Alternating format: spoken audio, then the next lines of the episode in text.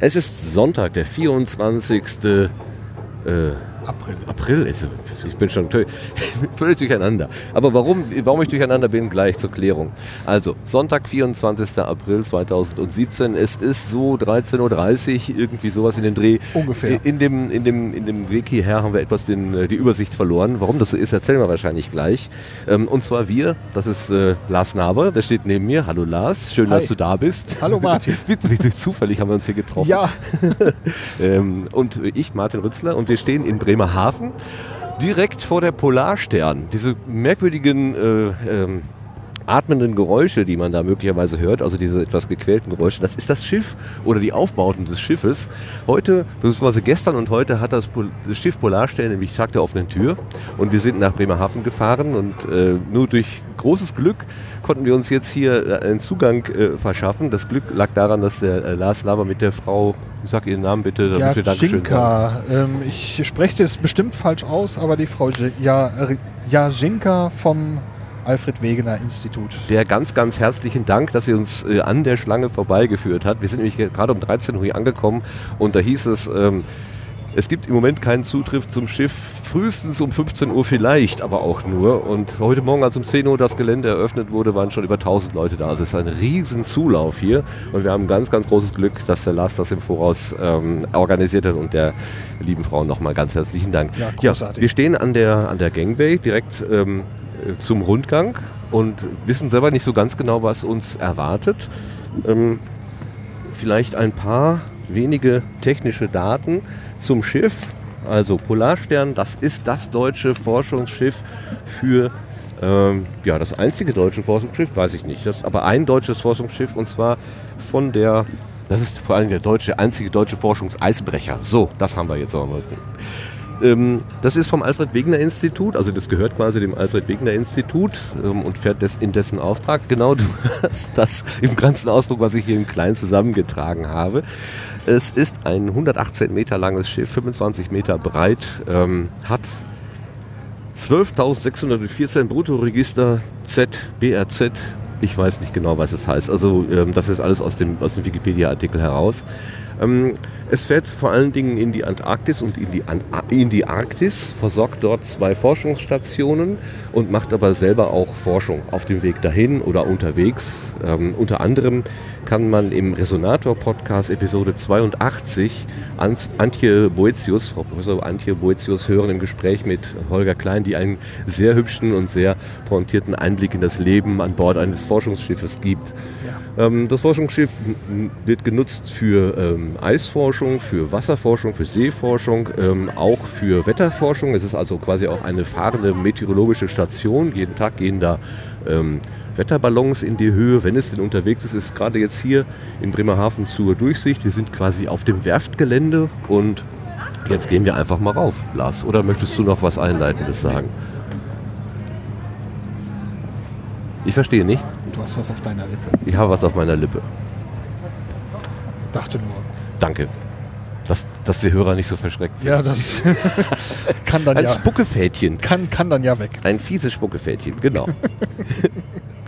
so, ähm, dann gehen wir einfach mal hoch. Ja, Geh du voraus? gut. Geh du voraus. Ich gehe voraus. Ich folge dir mit meinem, Ich mit meinem Krempel hier. lassen wir die Herrschaft noch eben vor. Gucken, ob mal noch der Rekorder läuft. So, ich werde hier an der langen Leine gehalten. Mach das. Ich versuche mal eben hier den, den Hold, damit nichts passieren kann. So. Oh, das ist aber hoher, hoher Tritt hier. Der Matrose Martin fällt gleich auf die Nase. Super. Oh, jetzt haben wir auch gleich schon Wasser unter uns. Ja, das ist so üblich, wenn man aufs Schiff geht. Das wäre das erste Schiff, was kein Wasser unterm Kiel hat. So, So, über die, über die Reling gegangen, also über die, äh, über die Reling, heißt das Reling? Dieses Holzding, dieser Steg. Wir stehen tatsächlich an Bord und es ist ein Holzboden. So, das erste, was ich sehe, ist eine Kabeltrommel. ja, eine mächtig große Kabeltrommel. Ja, ich habe gelesen, dass ähm, man Sonden bis zu 10 Kilometer abseilen kann. Also müssten ja wahrscheinlich dann 10.000 Meter Kabel auf irgendeiner dieser Trommeln sein, wenn es nicht diese ist. Ja, vielleicht kann man die auch irgendwie verbinden oder so. Also wir stehen auf dem, auf dem hinteren ähm, Deckteil, das ist so ein, so ein offenes Deck und da, drauf zugelaufen sind wir auf so graue Kästen, das sind sehr, sehr große, übermannshohe ähm, ähm, äh, Stahl, ähm, ja, Quadrate, Gästencontainer quasi, wenn man so will, kleine Container. Und äh, mein Blick fällt direkt auf eine riesengroße, ähm, auf eine riesengroße Trommel mit eben einem Stahldraht, der da aufgewickelt ist. Ähm, und da ich eben in der Vorbereitung gelesen habe, dass es hier bis zu 10.000 Meter runtergehen und das auch eine meiner Fragen gewesen ist, die ich mir selber gestellt habe. Mein Gott, wie kriegt man denn 10.000 Meter Kabel aufgewickelt? Könnte das natürlich schon die Antwort sein, diese große Trommel. Daneben ist noch eine etwas kleinere Einheit, das ist auch so eine Trommeleinheit und über uns hängt ein großer Haken. Ja. ein, also eine Art Kran. Ja. Ah, hier steht ein Lautsprecher und sorgt etwas für Schiffsatmo wahrscheinlich. War das keine Originaldurchsage jetzt? Ich glaube, das soll ein bisschen Leben auf dem Schiff vermitteln, ah, okay. wie es normal stattfindet. Hier, der da. Ich, ich habe natürlich den da oben gesehen. Das ist echt ein Schiffslautsprecher. So, nee. Du hast hier den, äh, den Promo-Lautsprecher gesehen. Gut, wir, also, wir sind, ja, bitte. Ich bin noch äh, interessiert an diesen ja, Zahnstangen hier. Zahnstangen. Aus dem, aus, dem, aus dem Aufbau hier kommen zwei Stangen, wo anscheinend irgendwas an Zähnen entlang laufen kann. Ja, also wie gesagt, wir stehen auf dem offenen hinteren Deck und ähm, der, wenn wir zum, zum Schiffs, zur Schiffsmitte hinschauen, da gibt es eben ein etwas geschlossenes Parkdeck, kann man so sagen, oder Arbeitsdeck, wie auch immer. Und da oben kommen heraus äh, ja, so Schienen. Ich vermute mal, dass dort zum Beispiel die Apparaturen, die mit dieser hinter uns stehenden, äh, die mit dieser hinter uns stehenden ähm, äh, Kabeltrommel äh, heruntergelassen werden können. Denkbar. Wir können ja. uns ja Hallo, wir bekommen gerade Besuch. Frau äh, Mertens, Mertens. Nein? Möchten Sie nicht sprechen? Sind Sie live oder zeichnen Nein, nein, wir, wir zeichnen auf. Wir zeichnen auf. Okay. Äh, ich betreue halt Journalisten hier an Bord, die sich gemeldet haben. Von daher wollte ich einmal kurz fragen, äh, arbeiten Sie journalistisch jetzt? Und wir machen einen, einen Podcast, ein okay. äh, Internetradioprojekt ja. und wir sind von der Frau, dessen Namen ja, du Jinka. Ist ja, Jinka. Achso, äh, her, hereingebeten worden, hereingelassen worden. Ah, okay. Wir machen, halt wir sind angekündigt, fragen, wir machen einfach einen Rundgang. Äh, können Sie gerne machen. Die Frage ist nur, ob Sie da irgendwie Unterstützung brauchen oder ob Sie einfach hier so mit rumgehen. Also der, die Idee war, wir gehen erstmal rum und, und, nehmen einfach einen Eindruck mit. Aber äh, da gerade die Frage aufgekommen ist, was diese Zahnstangen ausmachen, stellen wir die Frage ja gleich mal an Sie.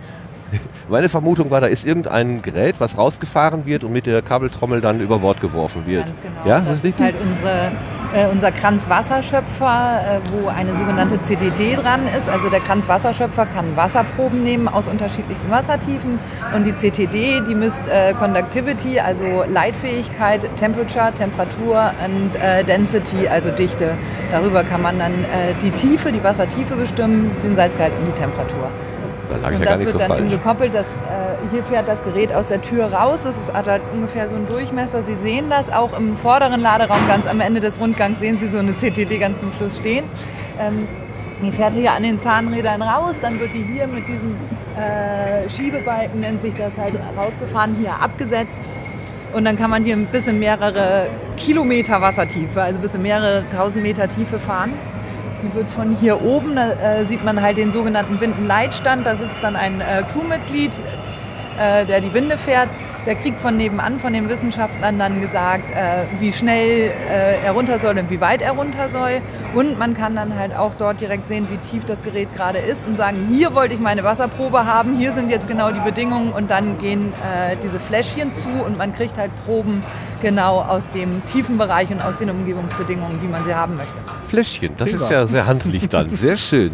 Wird das dann regelmäßig gemacht oder gibt es da so Forschungspläne, dass man sagt, ähm, in gewissen Rhythmen oder wird das täglich gemacht oder wie geht die das? Die CTD ist ein Standardgerät in der ozeanografischen Forschung und auch äh, Biologen zum Beispiel setzen die ein, um da ihre Proben zu kriegen, wo teilweise dann viel, Tierchen mit drin sind, aber auch viel zum Abgleich. Mit diesen Wasserproben werden viele Analysen gemacht, um ganz genau äh, den Stoffgehalt im Wasser zu bestimmen.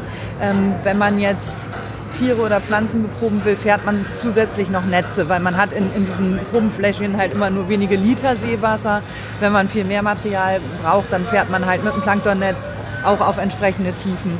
Und kann da dann eben, im, im, Netz geht ja das Wasser erstmal vorbei und das konzentriert die Organismen einfach auf, sodass man da dann mehr messen kann. Aber wie gesagt, in der Ozeanographie ganz wichtiges Gerät. Ja, okay. Noch eine Frage. Ich habe gelesen, es geht bis zu 10 Kilometer runter. Sind auf dieser dicken Trommel hier 10 Kilometer Kabel drauf? Kann ich mir das vorstellen? Auf der jetzt so am Stück nicht. Da müssen wir jemanden fragen, der sich damit auskennt. da, da kennen Sie jemanden, der sich damit auskennt? Auf der Winde da haben? 5000. 5000. Immerhin. 5 Kilometer Kabel. Dankeschön. Na prima.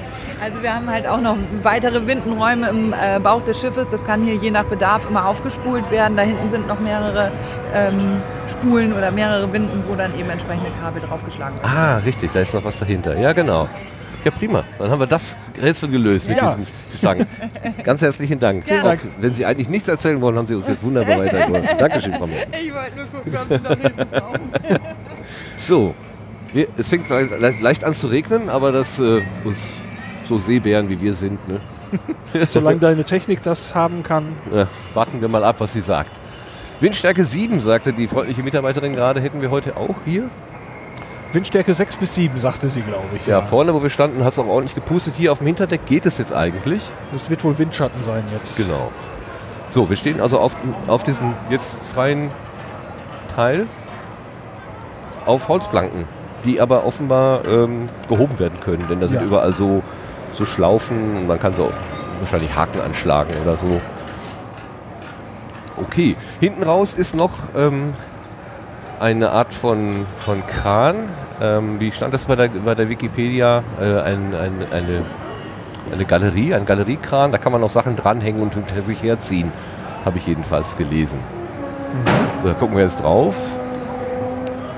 Und äh, der Rundgang zeigt uns den Weg ins, in, in, ins Bauch, in den Bauch der, äh, der Polarstern rein. Ja, hier oben ist noch so ein, ein Arbeitsstand, ein Windenstand. Ach, das, da sitzt wahrscheinlich der Bediener von diesem Kran, der hinten genau. raus zeigt, wenn dort was hereingezogen wird. Schleppnetze oder Forschungseinrichtungen.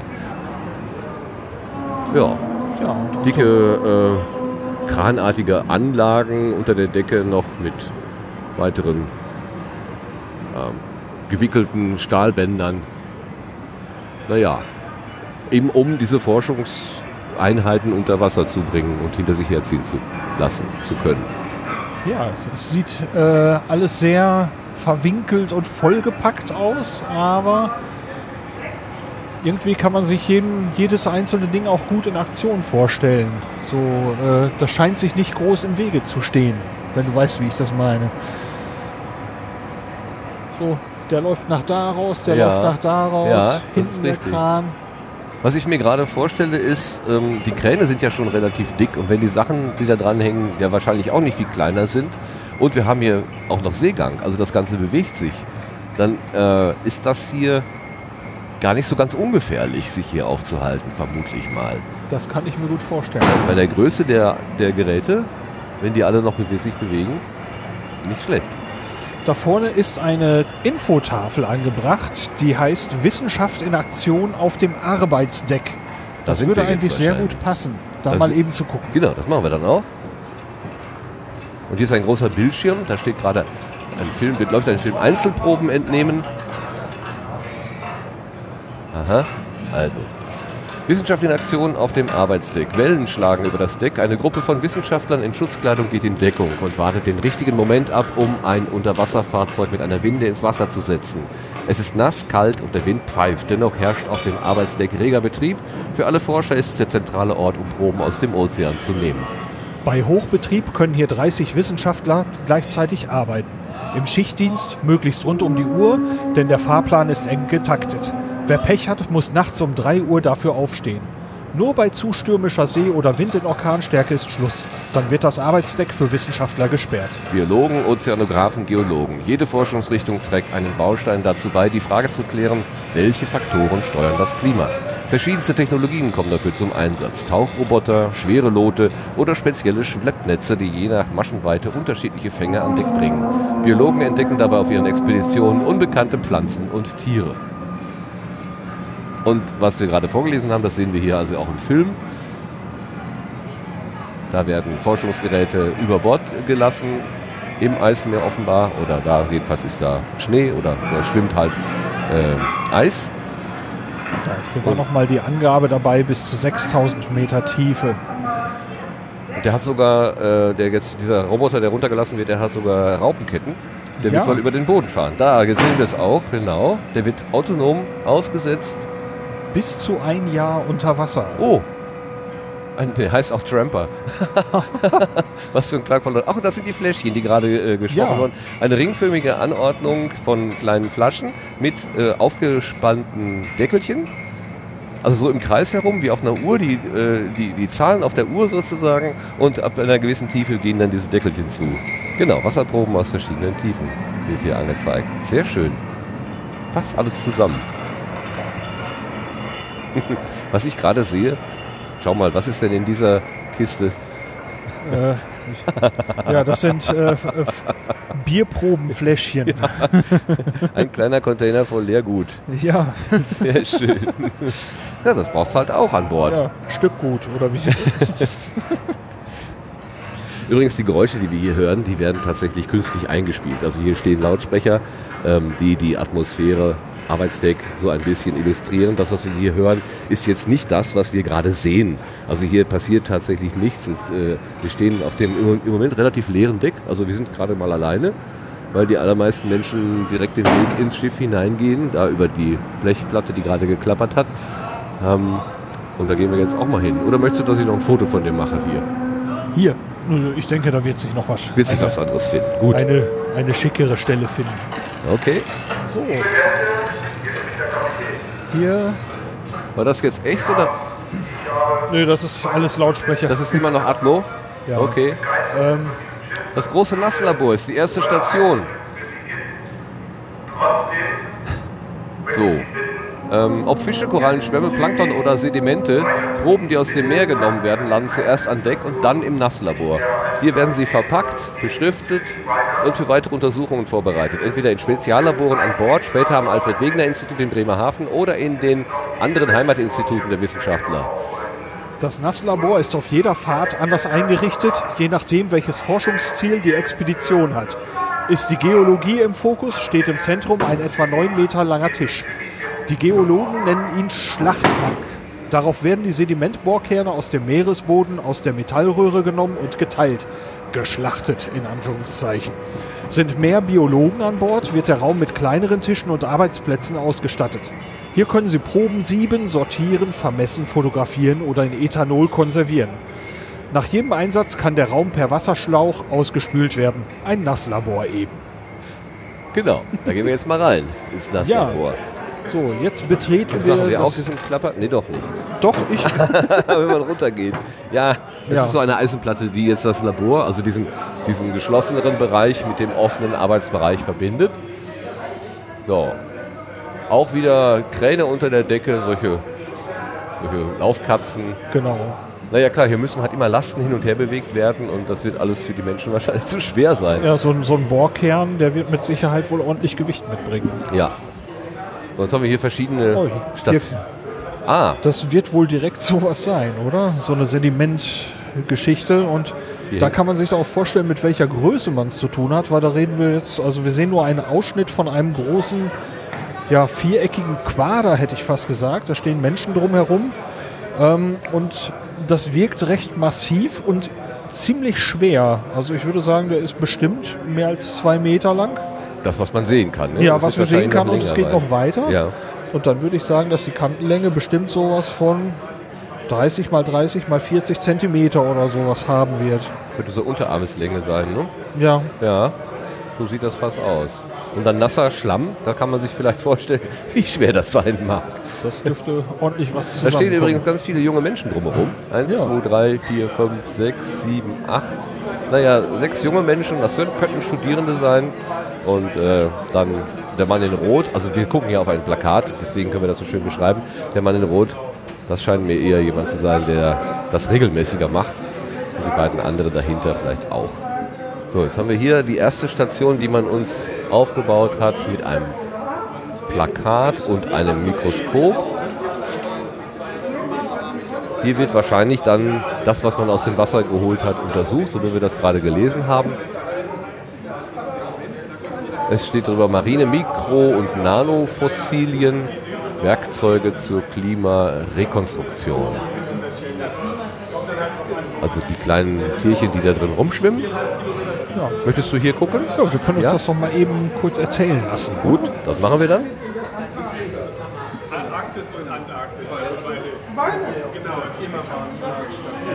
Davor steht gerade auch noch jemand anderes und lässt sich das erklären. Ja, also wir sehen ein Mikroskop. Am Mikroskop mit angebracht ist eine Beleuchtung für den Objektträger. Wir sehen daran auch angebracht eine Kamera. Und äh, es sieht so aus, dass wir das Bild des Mikroskops jetzt gerade hier dann auf einem Notebook sehen können, wo wir viele kleine weiße ja, Krümel sehen können, die so aussehen wie so ein bisschen fast wie Styropor-Chips. Ja, stimmt. Der kleine Junge, der, der gerade am Mikroskop dreht, zeigt, dass sich beim Bewegen des Mikroskops auch tatsächlich der Bildausschnitt auf dem äh, Laptop ändert. Ja, also das ist ein Live-Bild durchs Mikroskop. Ja. Was sind denn das für, für Popcorn-Körner? Hier so die äh, auf dem Plakat ange... Hallo. Hallo. Du wolltest gerne erklärt bekommen. Dann frag doch mal. Ich, darf ich Ihnen das hier hinhalten? Ja, bestimmt. Wer, wer sind Sie denn, wenn ich ganz kurz Wir sind zwei äh, Internetradiomacher, Okay. unter anderem Radio Mono. Habe ich nicht gesehen. Ja, kein Problem. Ähm, wir haben dort ein Mikroskop aufgebaut und sehen auf einem Notebook äh, wohl das, was gerade auf dem Objektträger liegt. Äh, was ist das? Das sind sogenannte Foraminiferen. Das sind einzellige Mikroorganismen, die im Ozean leben und um ihren Zellkern herum eine Schale aus Kalk aufbauen. Also um sich vor Fraßfeinden zu schützen, bilden sie um ihren Zellkern eine Schale aus Kalk auf. Und wir sind an diesen Schalen, die im Sediment des Meeresbodens zu finden sind, sind wir interessiert, weil wir die zur Rekonstruktion des Klimas benutzen können. Also wir sind alle hier im Labor Geologen, also wir schauen nicht in die Zukunft, wie das Klima in 500 Jahren wird, sondern wir schauen in die Vergangenheit und wollen wissen, wie das Klima vor 20.000, vor 100.000 Jahren war. Und für diese Rekonstruktion können wir diese Überreste von diesen fossilen Tierchen benutzen.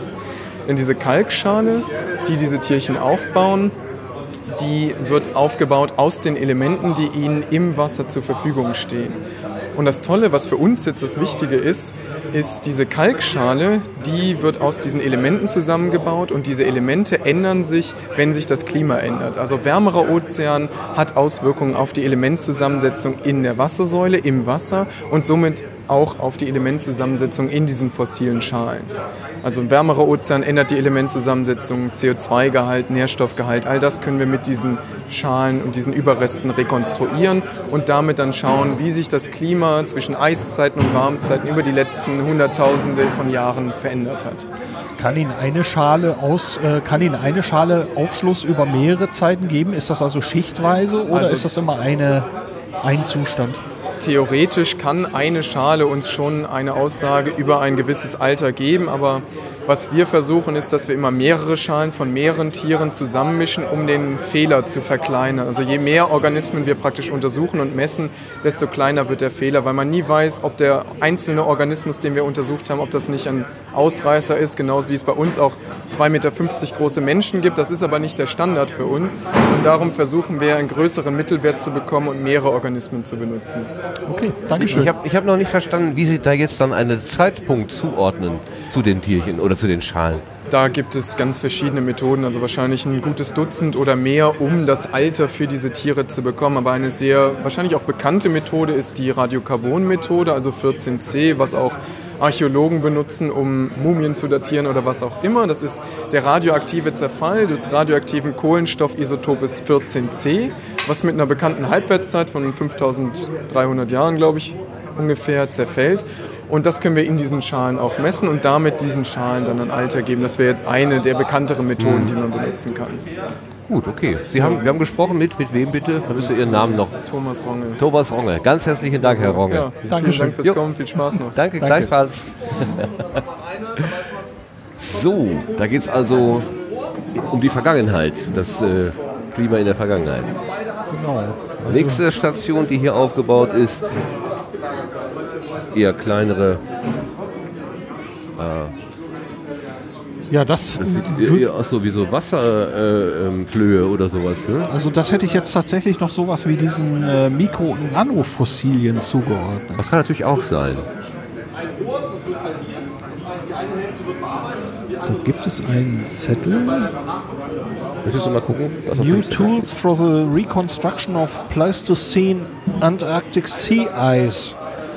Das kriege ich das allerdings. Eisproben oder was? Ich kann es im Moment so jetzt nicht Ja. zusammenkriegen. Es wird doch gleich es wird Ist gerade sehr voll. Gerade, also gerade etwas herum. voll, ja. Ähm, da können wir vielleicht jetzt nicht. Wir können einfach mal an den nächsten Tisch gehen und vielleicht mal das Mikrofon reinhalten einfach nur. Ja, hier wenn da sowieso gerade geredet wird. Bohrkerne. Dann kriegen wir da irgendwas mit. genommen, das oben, äh, das Gelbe, also es ist ein Modell. Das Gelbe da oben ist ein Gewichtsträger, das sind je nach Größe anderthalb bis zwei Tonnen. Und darunter kommen dann 20 bis 30 Meter Stahlrohr. Und das wird dann nach unten gelassen und das stanzt aus dem Meeresboden solche Kerne aus. Und diese Kerne werden dann zentimeterweise beprobt und dann wir, äh, wird danach nach Mikrofossilien gesucht. Und diese Mikrofossilien sind immer Momentaufnahmen des Klimas. Und so können wir über die Zeit das Klima rekonstruieren. Und wir suchen immer nach Analogien, also vergleichbaren Werten, wie wir sie heute zum Beispiel haben, um zu sehen, wie war es in der Vergangenheit und was können wir daraus für Rückschlüsse für unsere Zukunft ziehen. Zum Beispiel hier haben wir ein Areal, in dem war es ungefähr 2 Grad wärmer. Das ist dieses helle hier. Da gab es viele Algenblüten, da sind sehr, sehr viele von diesen Diatomeen, deswegen die, äh, die helle Farbe. Und dann gucken wir, wie hat sich das mit der Temperatur entwickelt, wie hoch war der Meeresspiegel und was können wir sonst noch an Daten daraus ziehen. Und was erwartet uns dann jetzt in den nächsten 100 Jahren, wenn die Klimaerwärmung tatsächlich so eintritt, wie wir sie voraussagen.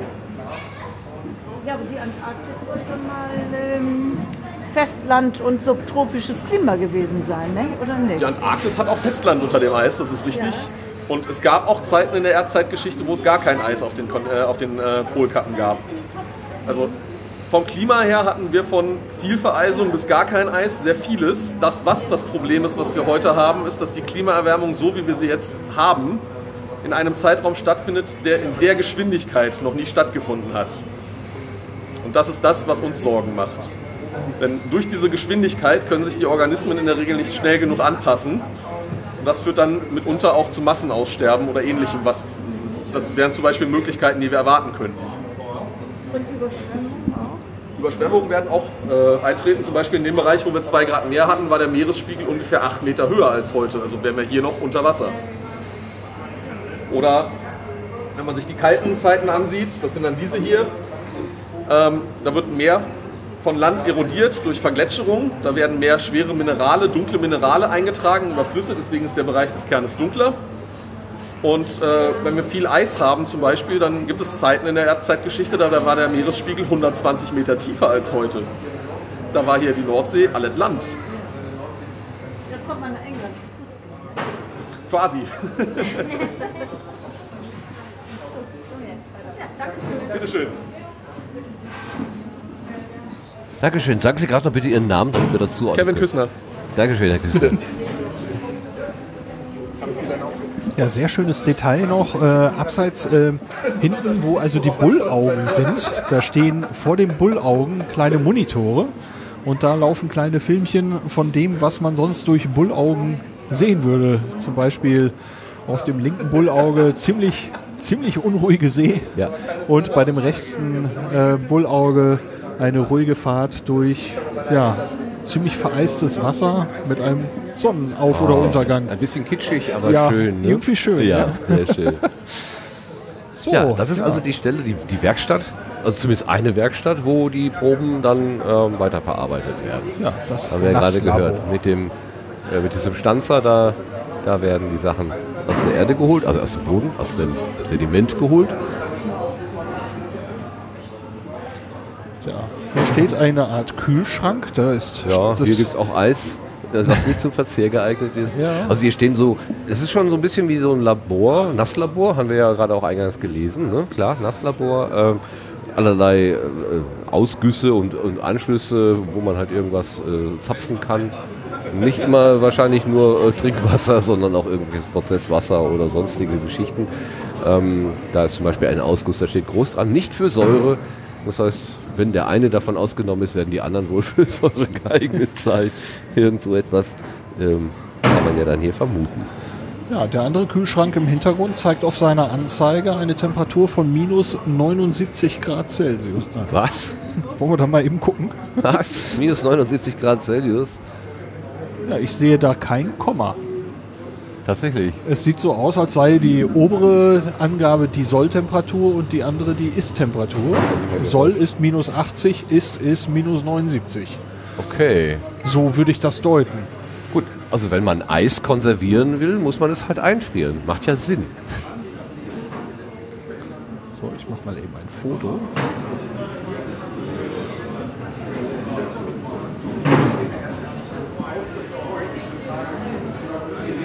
So, Oh, die Schlange jetzt ist wieder lang voll. geworden. Wir sollten mal diesen Raum, glaube ich, Genau. dem Raum Raum geben.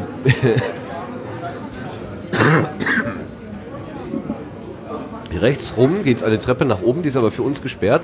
Da steht vor dem Betreten des Wohnbereichs bitte die Stiefel reinigen. So, und wir gehen aber geradeaus durch so einen Schott. Da muss Ja, man So richtig, ähm, richtig Schritt machen. klassisch.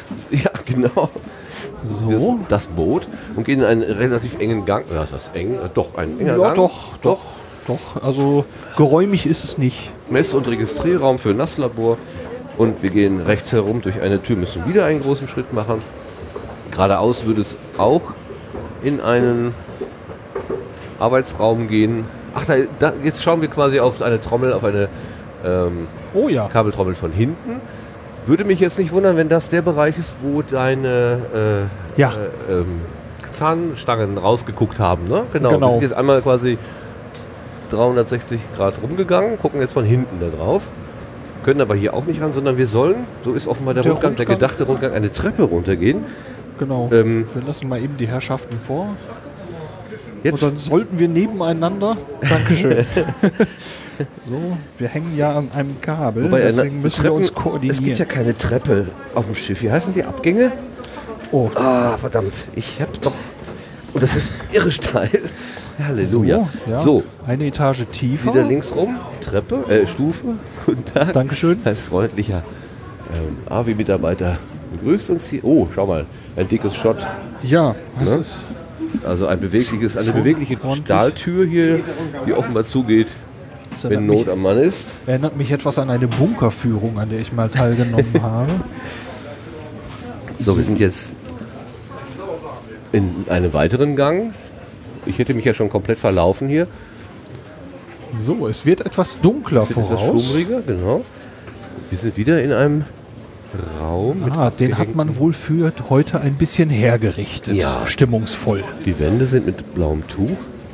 Und die Decke auch und die Beleuchtung. Es ist alles ein bisschen blau-schummerig. Tiefsee. Atmo. Genau, Tiefseeatmo. Tiefseeatmo. Ich erinnere mich ein bisschen an die Titanic-Ausstellung früher. Bunkerausstellung, Titanic-Ausstellung.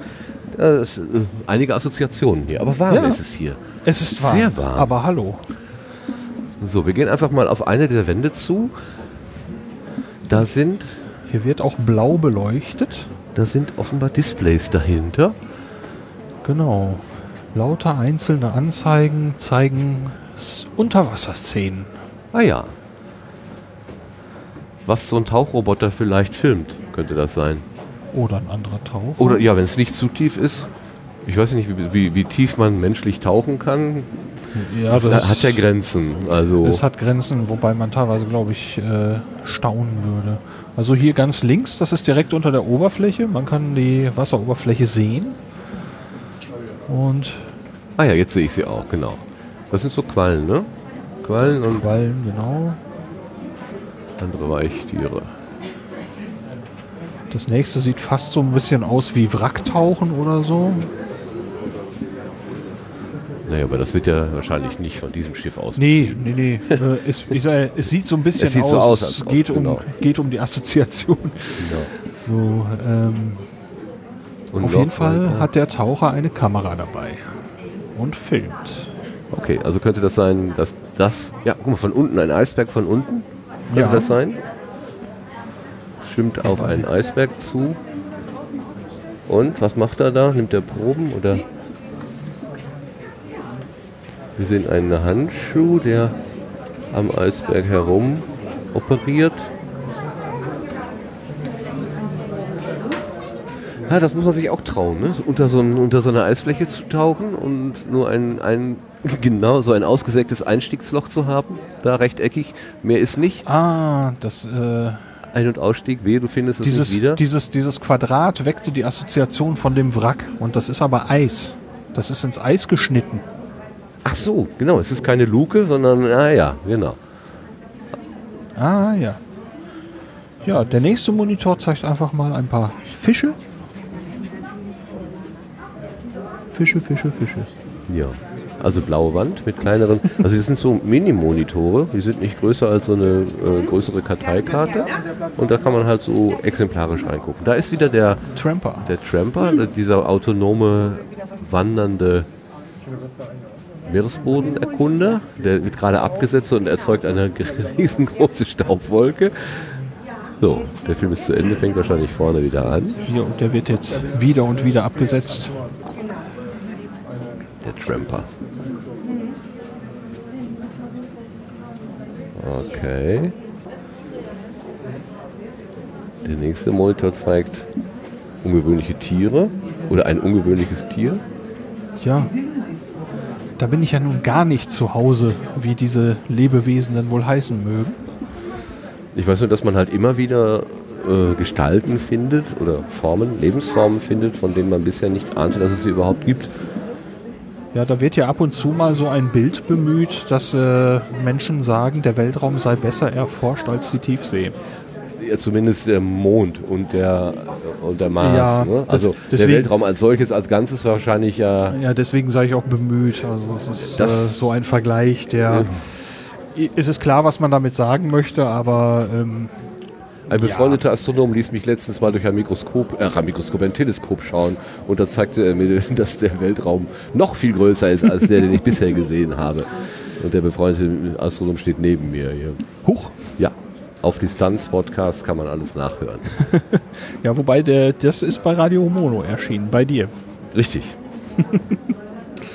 mein Gott, jetzt haben wir aber Schleich geworben hier. Ja, ja, ja. Machen wir auch noch Werbung fürs AWI, fürs Alfred Wegener Institut. Ja also Der Betreiber sich, dieses Schiffes hier. man hat sich wirklich sehr große Mühe gegeben, hier einen, einen Einblick zu schaffen. Ich wollte gerade sagen, was sind denn das für, für Striche, die so aussehen wie schnell fliegende Düsenflieger am Himmel? Und dann dachte ich, das könnten doch Tiere sein, die ins Wasser springen. Und natürlich, es sind Pinguine. Pinguine, die aus, von, der, von der Scholle ins Wasser springen und ihre unglaubliche Beweglichkeit zeigen, dort Es- von unter Wasser gefilmt. Es sind keine Chemtrails. Nein.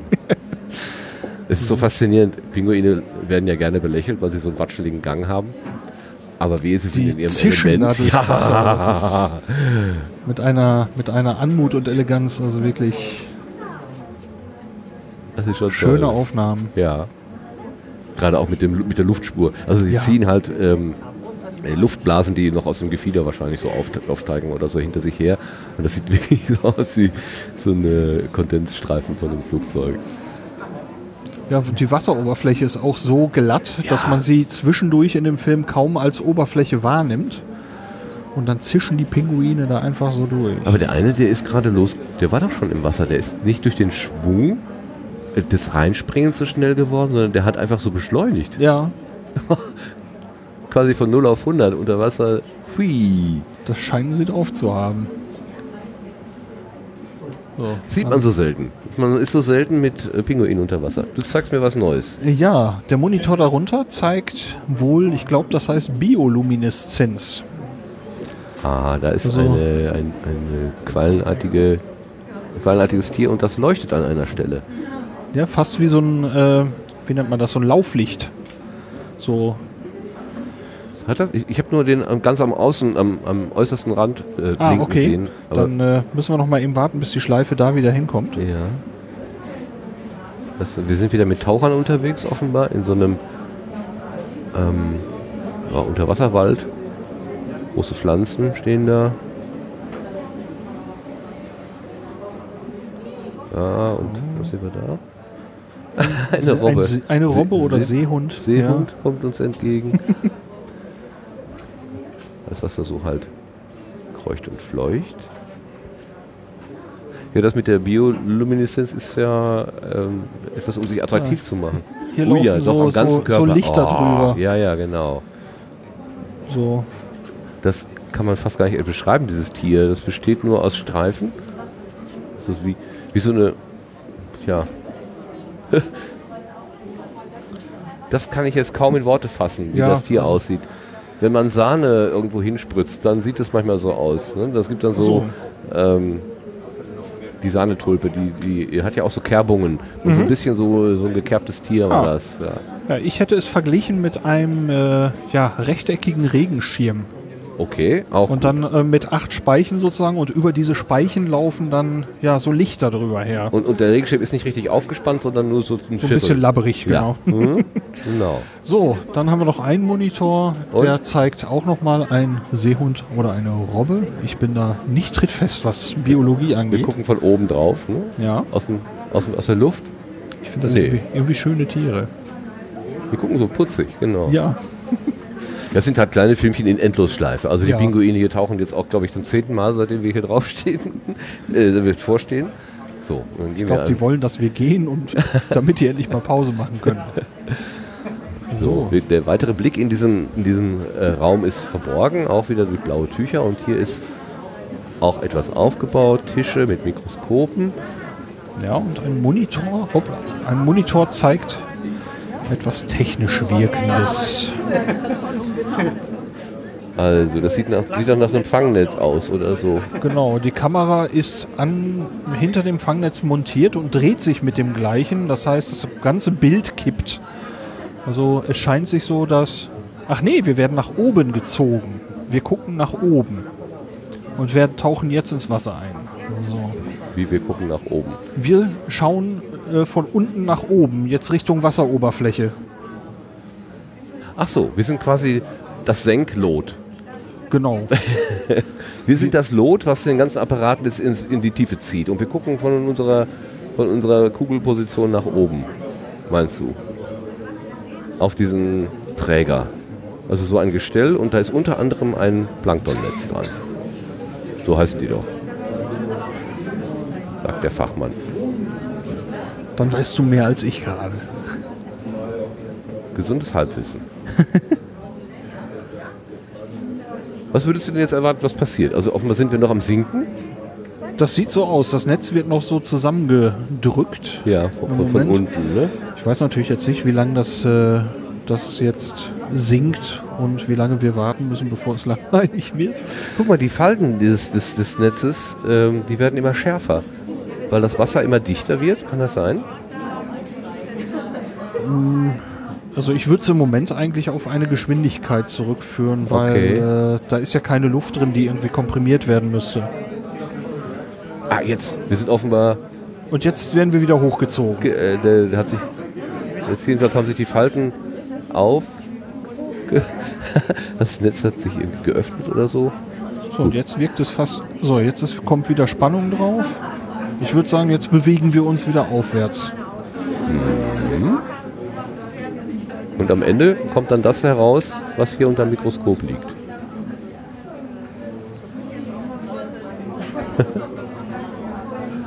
Und daneben ist auch wieder ein äh, Computermonitor. Da sehen wir nichts. Alles schwarz. Ich habe den Eindruck, auf dem Bildschirm wird es wieder heller. Weil wir nach oben fahren. Jo. Ja. Und ich glaube, direkt unter dem Netz die Wasseroberfläche schon wahrzunehmen, der wir uns jetzt nähern. Und da kommt sie, dann müssten wir gleich da sein. So, mal im Tempo raus. Dann hätte man jetzt äh, Schwebteilchen aus der definierten Wassertiefe mit nach oben gebracht. Und wir tauchen auf und sind an der Luft. Wir haben noch Wasser auf der Linse. Stimmt. Das ist ein bisschen ein wackeliges Bild, in der Tat.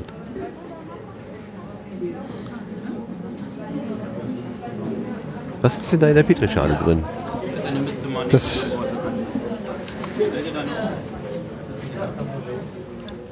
Sie wissen das, was das ist? Was ist das? Das ist Zooplankton aus der Arktik. Aus der Arktis. Mit diesem, äh, ähm, Das ist das Loki.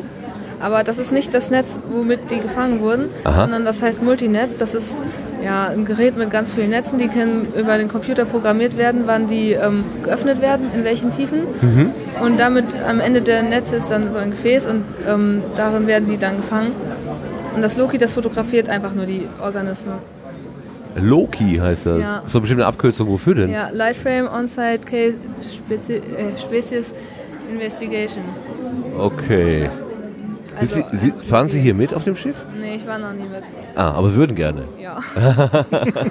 Was, wie ist Ihre Verbindung hier zum, äh, zum Schiff? Ich mache eine Ausbildung am AVI. Mhm. Ja, bin als Biologielaborantin und jetzt durfte ich zum Glück mit, mit einer Kollegin, die steht da vorne. Und ja, Und sind jetzt hier verdonnert, die zwei Tage lang die Leute durch die Gegend ja zu führen? verdonnert nicht, also ich mache das gerne.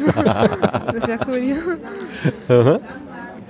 Das heißt, ähm, Sie wären dann, also das Traumziel von Ihnen wäre hier mitzufahren und den Wissenschaftlern dann bei der Analyse oder bei der, bei der, bei der wie nennt man das denn, Fixierung oder sowas äh, Ja. zu, zur Hand zu gehen? Oder? Ja, Ja. würde ich gerne machen. Oder eben selber. Die Wissenschaftlerin zu sein. Ja, aber wenn Sie doch Laborantin äh, oder ist das sozusagen eine Vorstufe? Wollen Sie dann auch mal in die Wissenschaft anschließen? Ja, ich würde gerne, also man kann halt als Laborantin halt so im Labor arbeiten, aber ähm, ich würde ganz gerne noch danach studieren, also ja, Was denn? auch Biologie oder Biogeowissenschaften. Man kann ja fast gar nicht anders mit den ganzen schwimmenden Tierchen hier. ja. Ja gut, dann erstmal Dankeschön. Sagen Sie uns noch Ihren Namen oder Vornamen wenigstens. Rebecca, Dankeschön, Rebecca. Bitteschön. Tschüss. Gerne. Tschüss. So.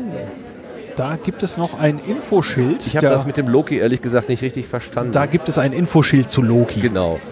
Also, Loki steht für Light Frame On-Site Key Species Investigation.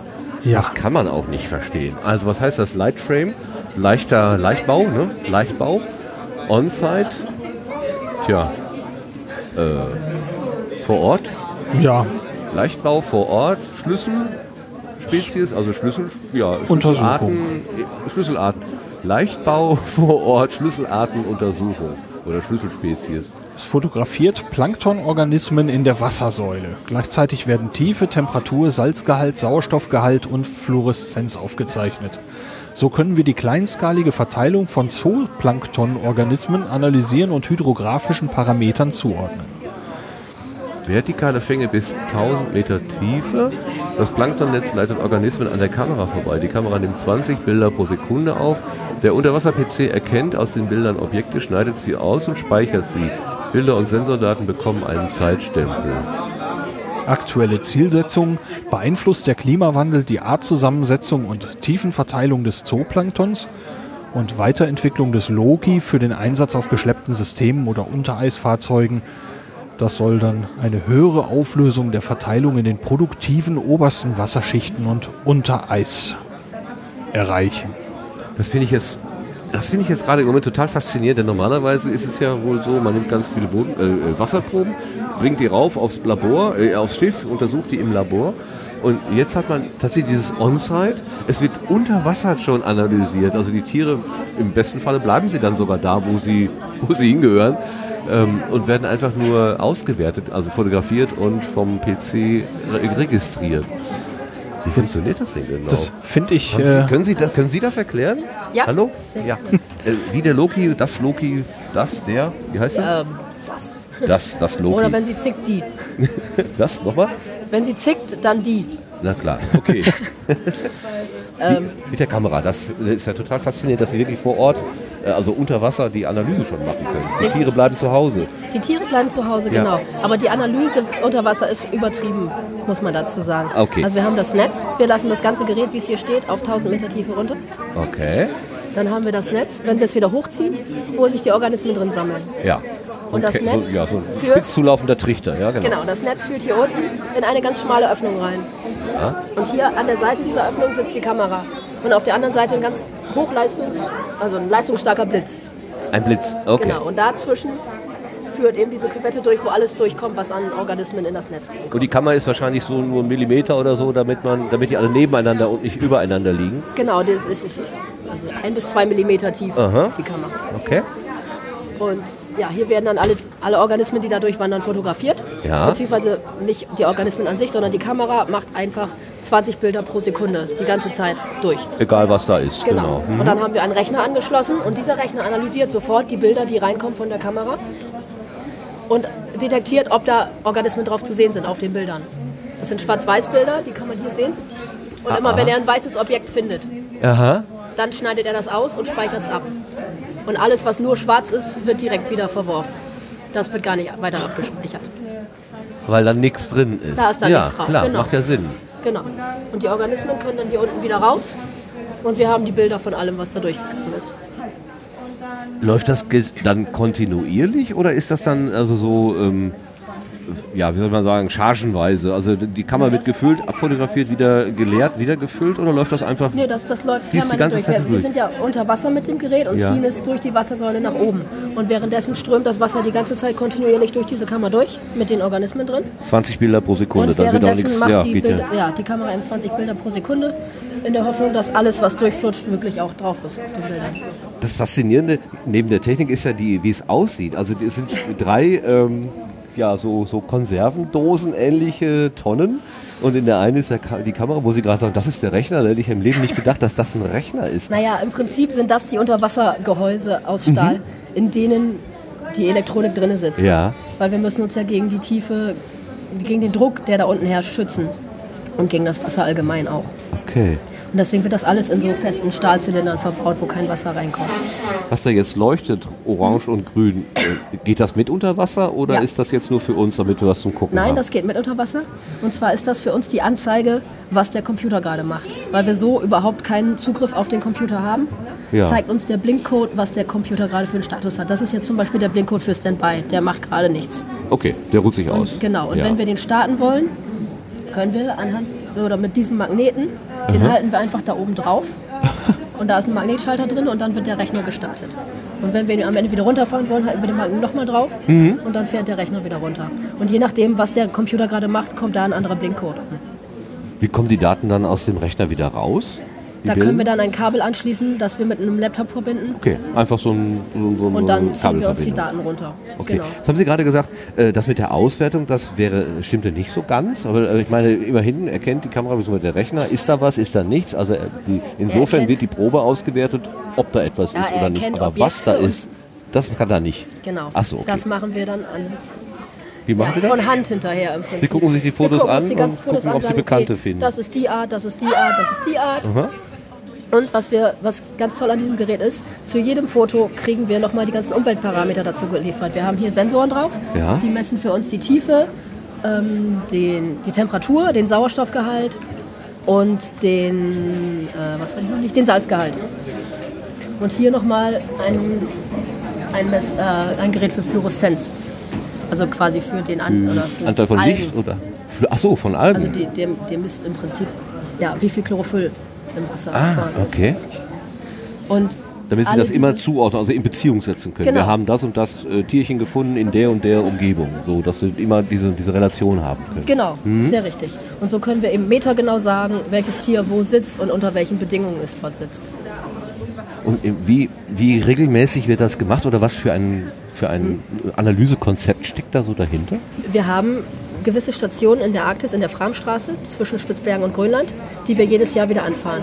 Das ist ein Netz von fünf bis acht Stationen, die wir jedes Jahr wieder genau an den gleichen Stellen sammeln. Und da wollen wir dann eben gucken, ob sich im Laufe der Jahre mit sich ändernden Wassertemperaturen zum Beispiel oder Sauerstoffgehalt, ob sich da Änderungen in der Zooplanktongemeinschaft ergeben, ob es ge- gewisse Arten gibt, die zum Beispiel weniger häufig vorkommen, wenn es wärmer wird, oder ob sich die Tiefenverteilung der Tiere verändert. Und gibt es schon so erste Aussagen dazu? Wir sind noch relativ am Anfang, was das angeht. Ich, ich könnte jetzt ein paar Sachen sagen, aber wir haben dann in dem Fall zum Beispiel nur zwei Jahre verglichen und da kann es genauso gut ein Zufall sein, dass das gerade so war, wie es war. Wir müssen definitiv noch mehr Jahre analysieren, bevor ich harte Fakten.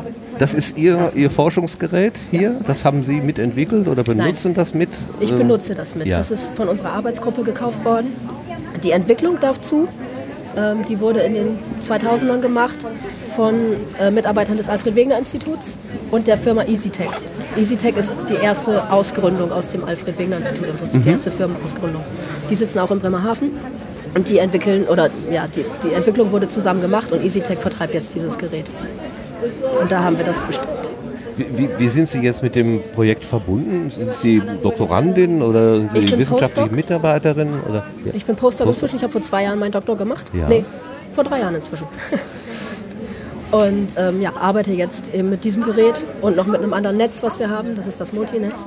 Und fahren dann eben auch mit und machen das direkt. Also Sie sind auch diejenige, die das quasi über Bord gibt und wieder reinholt? Richtig, Ja. genau. Haben Sie schon sicherlich manche stürmische Fahrt erlebt, oder? Es geht. Also oben in der Arktis ist es nicht ganz so schlimm. Ich fahre nur in die Arktis, Okay. ähm, nicht Antarktis. Und sobald man im Eis ist, und das geht in der Arktis recht schnell, dann ist es, ja, dann ist es ruhig. Wenn man dann aus dem Eis rauskommt, ist es gerne mal ein bisschen stürmisch und mir wird dann auch schnell ein bisschen schlecht, muss ich gestehen. Aber es, es hält sich in Grenzen.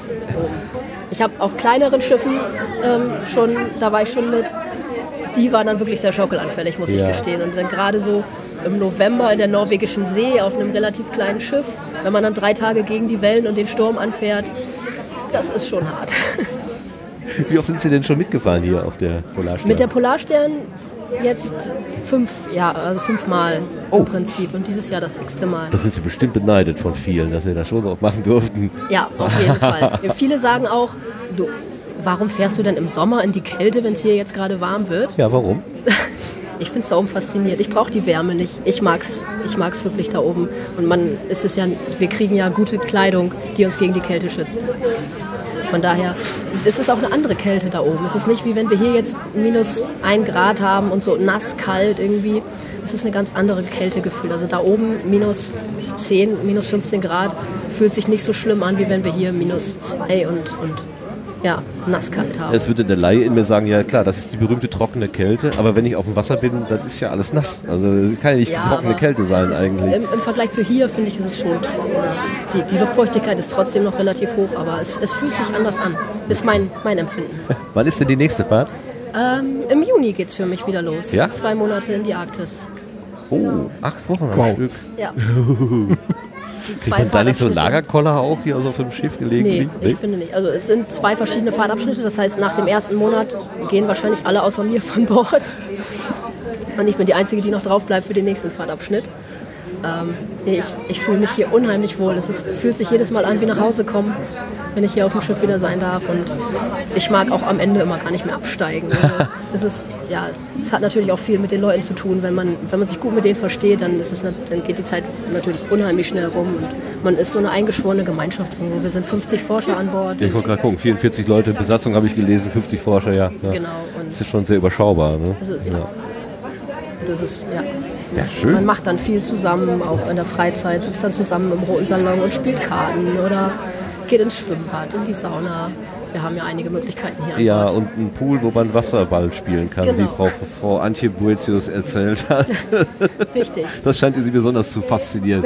Also auf dem Schiff in, in, in, in, in, in Schw- in Schwimmbad zu gehen und Wasserball zu spielen, was ich mir beim kleinen Becken gar nicht vorstellen kann. Aber es war ihre, sie hat das jedenfalls dem Holger Kleine erzählt. Ja. ja, ganz herzlichen Dank für die Schilderung. Jetzt möchte ich auch mitfahren. Also das, äh, das ist so, das ist so äh, übersichtlich und klar, dass ich mir sogar vorstellen kann, dass ich das bedienen könnte, glaube ich. Ah, Nein? die Okay. geht nicht so eben. Habe ich zu hoch ist- gepokert. Es ist ziemlich ähm, störungsanfällig noch. Och, Von daher. was, was ist denn da am meisten kaputt? Der Rechner? Ähm, ja, wir hatten schon Fahrten, da ist der, der Rechner kaputt gewesen. Ähm, Im Prinzip nur kleine Sachen, die man an Land schnell reparieren lassen kann von Fachmännern, aber an Bord haben wir eben diese Möglichkeit nicht. Und dann, ja, dann merkt man nur, es spinnt rum, aber man weiß nicht, warum es gerade rumspinnt. Dann einmal ist uns die Kamera zu einem Teil ausgefallen, da hatten wir dann von dem Gesamtbild war ein Viertel einfach nur komplett schwarz. Oder dass die Batterie, wir haben einen neuen Rechner eingebaut gehabt, der mehr Strom brauchte beim Hochfahren als der alte Rechner und da war die Batterie nicht drauf angepasst Ja. in dem Moment. Und dann hatten wir denken. Probleme beim Hochfahren. Also und auch die Einstellung, die man vornehmen muss, damit man scharfe Bilder rauskriegt. Ja, die, ich habe gerade schon mal so über ihre Schulter geschaut, die sind nicht so hundertprozentig scharf. ne? Ja, die Das sind jetzt auch ein bisschen vergrößert. Also Die Originalbilder sind kleiner und relativ scharf eigentlich schon. Aber schon äh, für Sie als Fachfrau völlig ausreichend, dass Sie die Art oder was Ja. auch immer bestimmen können. In der Regel, also bei den meisten, es kommt immer ein bisschen drauf an, wie sie liegen. Oftmals hat man es ja, dass die Tiere jetzt nicht von der Seite fotografiert werden, sondern einfach nur von vorne, dass man einen runden Kreis hat Ja, und zwei lange Antennen dran. Dann kann ich noch sagen, okay, es ist ein Ruderfußkrebs, aber das war es dann auch. Aber wenn die Tiere schön liegen, dann kann ich bei vielen schon tatsächlich die Art oder zumindest die Gattung erkennen. Sie sind Biologin? Ich bin Biologe, Ja, genau. das passt ja irgendwie dann auch dazu. Warum interessiert Sie das so sehr? Ähm, das Zooplankton finde ich allgemein unheimlich faszinierend, diese, diese Formenvielfalt, die es gibt. Die unterschiedlichen Arten und jede Art an sich, durch, oder bei den Ruderfußkrebsen zumindest, durchläuft nochmal zwölf verschiedene Stadien, bis es überhaupt erwachsen ist. Und Bei den kleinen Dingern zwölf? Richtig. Oh, können wir hier auf den, auf den Fotos zum Beispiel sehen. na, gucken wir. Ups. Äh, wir drehen uns einmal um, versuchen dabei hinzukommen. Ja, hint, hinter dir stehen auch noch. Ja, Auf dem rechten Bild, da oben, oh, sorry. Habe ich nicht? Nein, habe ich nicht. Okay. Rechtes Bild oben. ähm, da. da. Aus den Wir Eiern. gucken auf Zooplankton, Tiere, die im Wasser schweben. Genau. Genau. So, also im Mikro wieder. Aus den Eiern entwickeln sich zunächst mal diese Krebslarven oder Naupliuslarven. Ja. Die durchlaufen sechs verschiedene Stadien, die immer durch eine Häutung getrennt sind. Aha. Und daraus entwickeln sich dann die Kopipodie-Stadien. Das sind die hier auf den nächsten drei Bildern. Die sehen schon aus wie die Erwachsenen, sind aber noch ein bisschen kleiner, haben ein paar weniger Beinpaare zum Beispiel, ein paar weniger Schwanzsegmente. Und auch die durchlaufen wieder sechs Häutungen, sechs Stadien, bis sie dann erwachsen und geschlechtsreif sind. Und es ist eine unheimliche Formenvielfalt, die wir im Meer sehen. Und das finde ich immer wieder faszinierend, auch wenn man an der Oberfläche, an der Wasseroberfläche haben wir nicht ganz so viele Arten, aber unheimlich große Mengen an Tieren. Und je tiefer man kommt, desto weniger Tiere insgesamt finden wir, aber viel mehr Arten, viel mehr verschiedene Formen. Das macht mir auch nach Jahren noch Spaß, unter eine Probe, eine Probe unter dem Bino anzugucken und zu schauen, was wir alles gefunden haben. Ist da auch mal was Neues dabei, wo Sie dann sagen, das passt überhaupt nicht in die bekannten Ähm, Nomenklaturen rein? Ich weiß nicht, ob ich in meinem Stadium schon so weit bin, dass ich neue Arten erkennen würde. Ich war mit einer Kollegin aus Russland unterwegs, letztes Jahr zum Beispiel. Die ist begnadete Taxonomin. Und die hat tatsächlich drei Arten in unseren Proben entdeckt, die sie noch nicht kannte. Und die werden dann jetzt aber mal an, ja, an Spezialisten weitergereicht, die sich nur mit diesen Arten oder Gruppen befassen, um zu gucken, ob das wirklich neue Arten sind, die noch nicht beschrieben wurden. Oder ja, ob wir sie einfach noch nicht kannten. Ja, danke schön. Toll. Sehr gerne. Bin, bin total begeistert. Vielen Dank. Sagen Sie gerade mal Ihren Namen, damit wir das auch richtig zuordnen können. Nicole Hildebrand. Bitte? Nicole Hildebrand. Frau Entschuldigung, Dr. Hildebrand, macht ja nichts. heute. Nein, nein, nur mit vollem Ehrentitel. Ganz herzlichen Dank. Vielen Dank. Und schön, viel Spaß bei der nächsten Fahrt. Ja, danke schön. Schönes, ruhiges Meer. Und wir haben vorhin so ein, durch so ein, ein Bullauge äh, die Simulation eines schönen Sonnenuntergangs gesehen. So, davon ganz viele wünschen. Danke schön. Danke, tschüss. Bevor, bevor wir ins Getümmel gehen, ich glaube, ich bin viel zu laut. Du bist viel zu laut. Irgendwie Ich kann dich auch runterdrehen. Vielleicht ist auch jemand hier dran. 1, 2, 3, Test, 1, 2, Ja, du Test, stehst nicht mehr auf 5. Ich hatte dich auf 5 gestellt. 1, 2, So ist Test. besser, ne? Oder? Ja, ich habe den Eindruck, ich bin immer noch lauter als vorher. Äh, ich rede mal ganz normal. So, 1, 2, 3, 1, 2, Test, 1, 2, 3, Test. Ach, ich drehe auch am falschen Rad. Ah, 1, 2, 3, 1, 2. Ah, ich habe Test falschen eins, Rad zwei, gedreht. drei. Ja, das kann gut sein. Das ist ja hier das äh, berühmte H6, der, äh, der Killer. Ich hätte eigentlich die Frau Hildebrand etwas aufdrehen sollen, nicht dich. Na gut, Ja, ich konnte sie aber gut verstehen. Also, ja, ähm, das wird auch Phonik schon regeln. ja. So, dann So. gibt es eine lange Schlange durch den Gang. Wollen wir uns mal hinten anstellen? Ja, schlagen, schlagen wir uns mal, sch- schlagen, schlagen wir uns hinten an. Also so warm wie hier wird es gleich wahrscheinlich nicht mehr sein, wo auch immer wir jetzt hingehen. Ja, hier war, hier war schön buckelig. Ne? Ja, schon fast ein bisschen viel, weil ich ein paar Jacken anhabe hier. Aber das war ja, das war ja eine tolle, äh, Also, eine tolle Geschichte, eine ne? spannende Station. Wow. Fünfmal schon mitgefahren, dann jeweils für acht Wow. Wochen. Also das ist schon ein richtig, wie soll man sagen, alter Hase ist falsch, ne? Alte Häsin klingt doof. Wie soll ich es denn jetzt sagen? Eine erfahrene, eine erfahrene Polarsternfahrerin. Ja. So, wenn ich mir so vorstelle, zwei Monate im Prinzip so aus meinem Umfeld weg zu sein, äh, zwei Monate auf einem Schiff mitzufahren. Was haben Sie gefunden? Sehr heimisch hier. Wir zeigen gerade auf einen Aufkleber mit Werder Bremen. Deutscher Meister. Ja, aber die späteren Meisterschaften in den 90 oder sowas, ich die gar nicht sind mehr da ja drauf. nicht mehr drauf. Ne? Aber wir wollen direkt mal ein Foto machen. Ne? Ja, wir sehen eine Tür, die über und über Ja, also mit wunderbar, Aufklebern genau. bestückt ist. Genau. Ja, hier. Äh, Werder Bremen, Jack, ben, äh, Becky Genderbeitrag hätte doch ihre Freude. Deutscher Meister 1965, deutscher Pokalsieger 1961. Ja, 65, was war das für ein gutes Jahr? da bin ich geboren, deswegen. Ach so. Sie auch? Ja? Oh, das ist ein gutes Jahr, genau. 65. wunderbar. Was führt Sie denn hier hin? Warum sind Sie denn auf dem Schiff hier heute? Warum bin ich hier? Weil das hochinteressant ist und weil ich eine ganz kleine Beziehung dazu habe, weil mein Onkel mal auf diesem Schiff gefahren ist. Aha. Als Wissenschaftler oder äh, Kapitän, Nee, als, als, Matron? als oder? äh, Maschinist. So, ne? Deswegen ist es halt hochinteressant, diese ganze Geschichte. Ne? Mhm. Auf jeden Fall.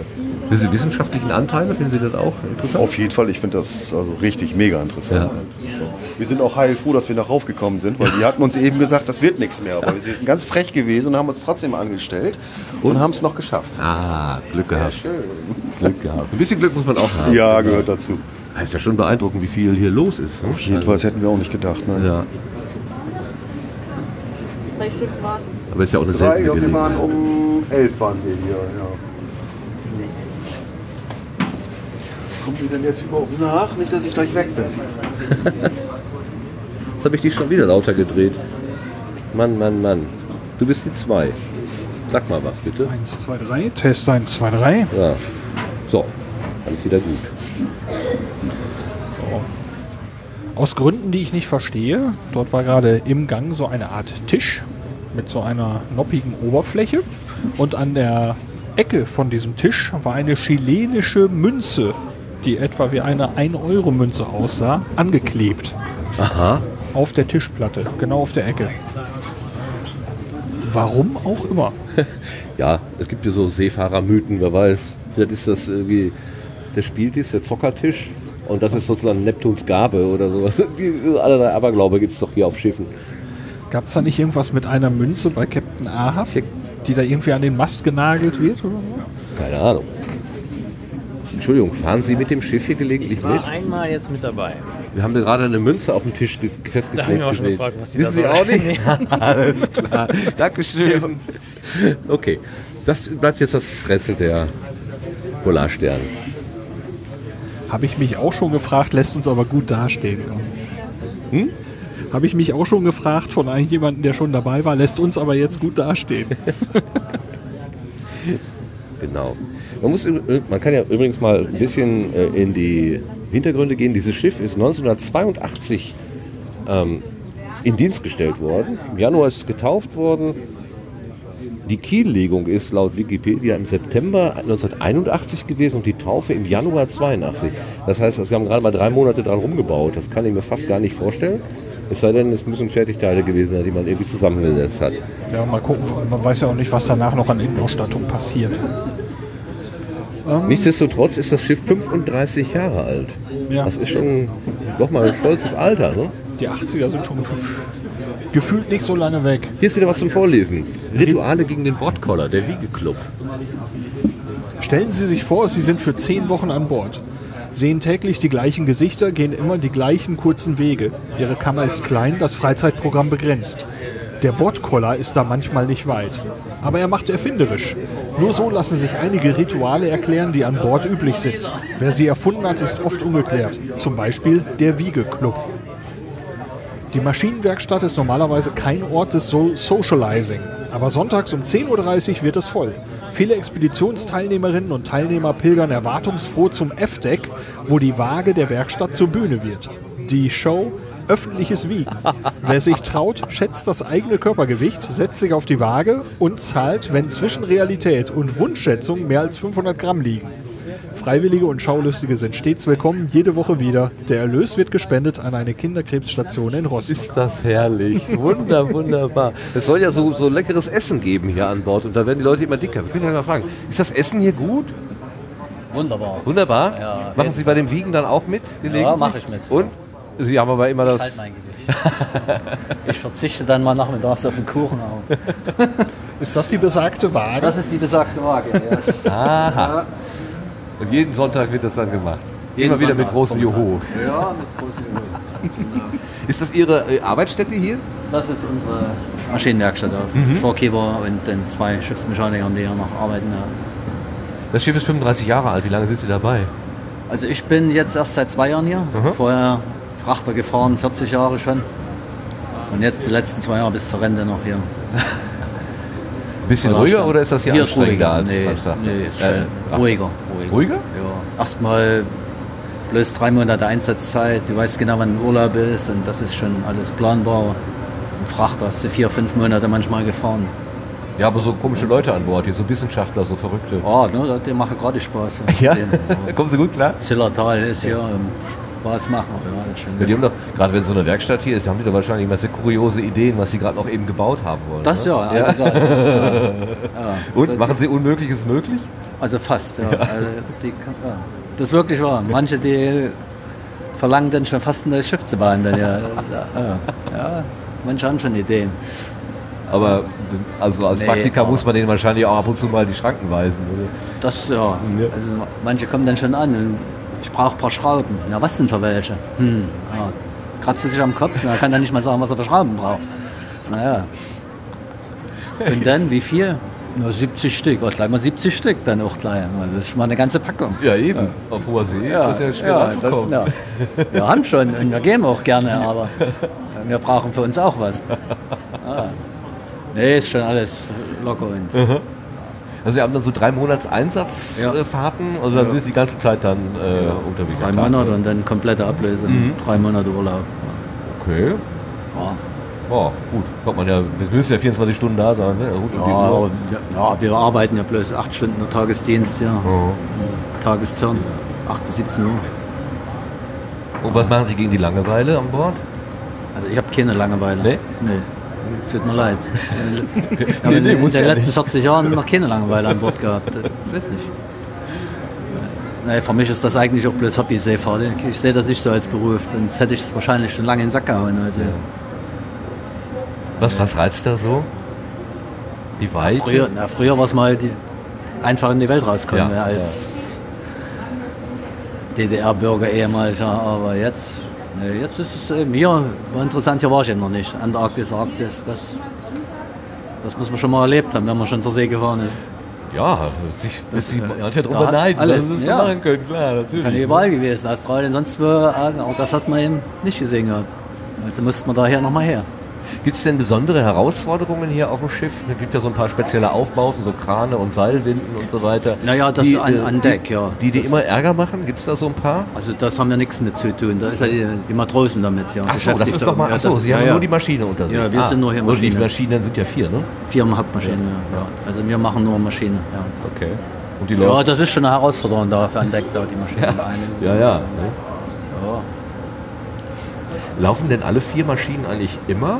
Nee. Oder wie machen Sie das? Wie Nee, Sie im, das? im normalen See drei, zwei Maschinen meistens hier. Also nur wenn es dann ins Eis geht, dann, dann will der Kapitän schon vier Maschinen haben. Ja, also ordentlich mit Schwung da. Ja. Okay. Dass das hier Schiff, äh, dass das Schiff zwei Propeller hat, ist das eine besondere Ja. Herausforderung? Ich meine, so ein normaler Lastfrachter äh, hat ja nur ein- einen. Nein, ne? genau. nee.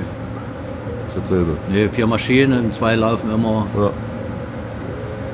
Zwei Propellerantrieb, Verstellpropeller, also Oh. auch nicht um, umsteuern, also das ist schon gut. Ja. Gut. Vom Feinsten her. Noch zwei Jahre bis zur Rente, sagt? Ja, also ja, ich könnte auch dieses Jahr schon gehen, aber. Ja, ist ja viel zu Solange spannend. mir es. Ja, eben, Ja, eben, solange es solange Spaß es Spaß macht. Können wir noch. Sagen Sie uns noch mal Ihren Namen, dass wir das zuordnen können. Kleingert. Dankeschön, Herr Kleingert. Jo. Oh, sind sie alle weg? Jetzt haben wir den Anschluss verpasst. Danke. Hier hängen äh, ein paar Comics an der Wand. Muss man eben regeln, glaube ich. Ach, ich drehe immer am falschen Rad. Meine Güte. Ja, Was ich bräuchte, wäre ein Techniker. hier brummt's. Unter uns. Ja, Nee, der Boden uns. vibriert auch. Hören nicht. Also ich höre es und spüre es. Na, es wird wohl die Maschine sein, denke Ja. ich. Also wir gehen jetzt offenbar durch das, durch ein Maschinendeck, was auch immer. Guck mal, das sind Ventile für, Dicke Brummer. für Sprit. Was meinst du? Das Was ich gelesen habe ich oder gehört nicht. habe, genauer gesagt, es gibt äh, Polardiesel. Die Neumeier Station zum Beispiel wird mit Polardiesel betrieben. Würde mich interessieren, was das ist. Polardiesel. Wie, ob der besonders lecker riecht oder so? Also ich, ich hätte fast gesagt, sowas wie ein extremer Winterdiesel, der also äh, dort nicht zu dickflüssig oder wird und oder Ah. das macht ja einfriert. Sinn. Ja, normaler Diesel ist ja bis minus 22 oder was an den Ja. Tankstellen immer so dran steht. Polardiesel vielleicht noch irgendwas drin, was die Sache noch. Das ist es. Oh, du, bist, du bist so klug. Gut, dass ich dich dabei habe. Ich, ich rate nur. Das hat mit Klugheit nichts zu tun. Hallo. Es kann aber gut sein. Guck mal. Trinkwasser, Strom und Müll, das schwimmende Dorf. Polarstern ist ein schwimmendes Dorf. Mit jeder Expedition ziehen neue Bewohnerinnen und Bewohner auf Zeit ein. Und wie in einem Dorf üblich sind Dinge des Alltags klar geregelt. Zum Beispiel die Müllentsorgung. Jeder Quadratmeter an Bord ist wertvolle Fläche. Deshalb werden Leergut, Metall und Plastikmüll möglichst gepresst.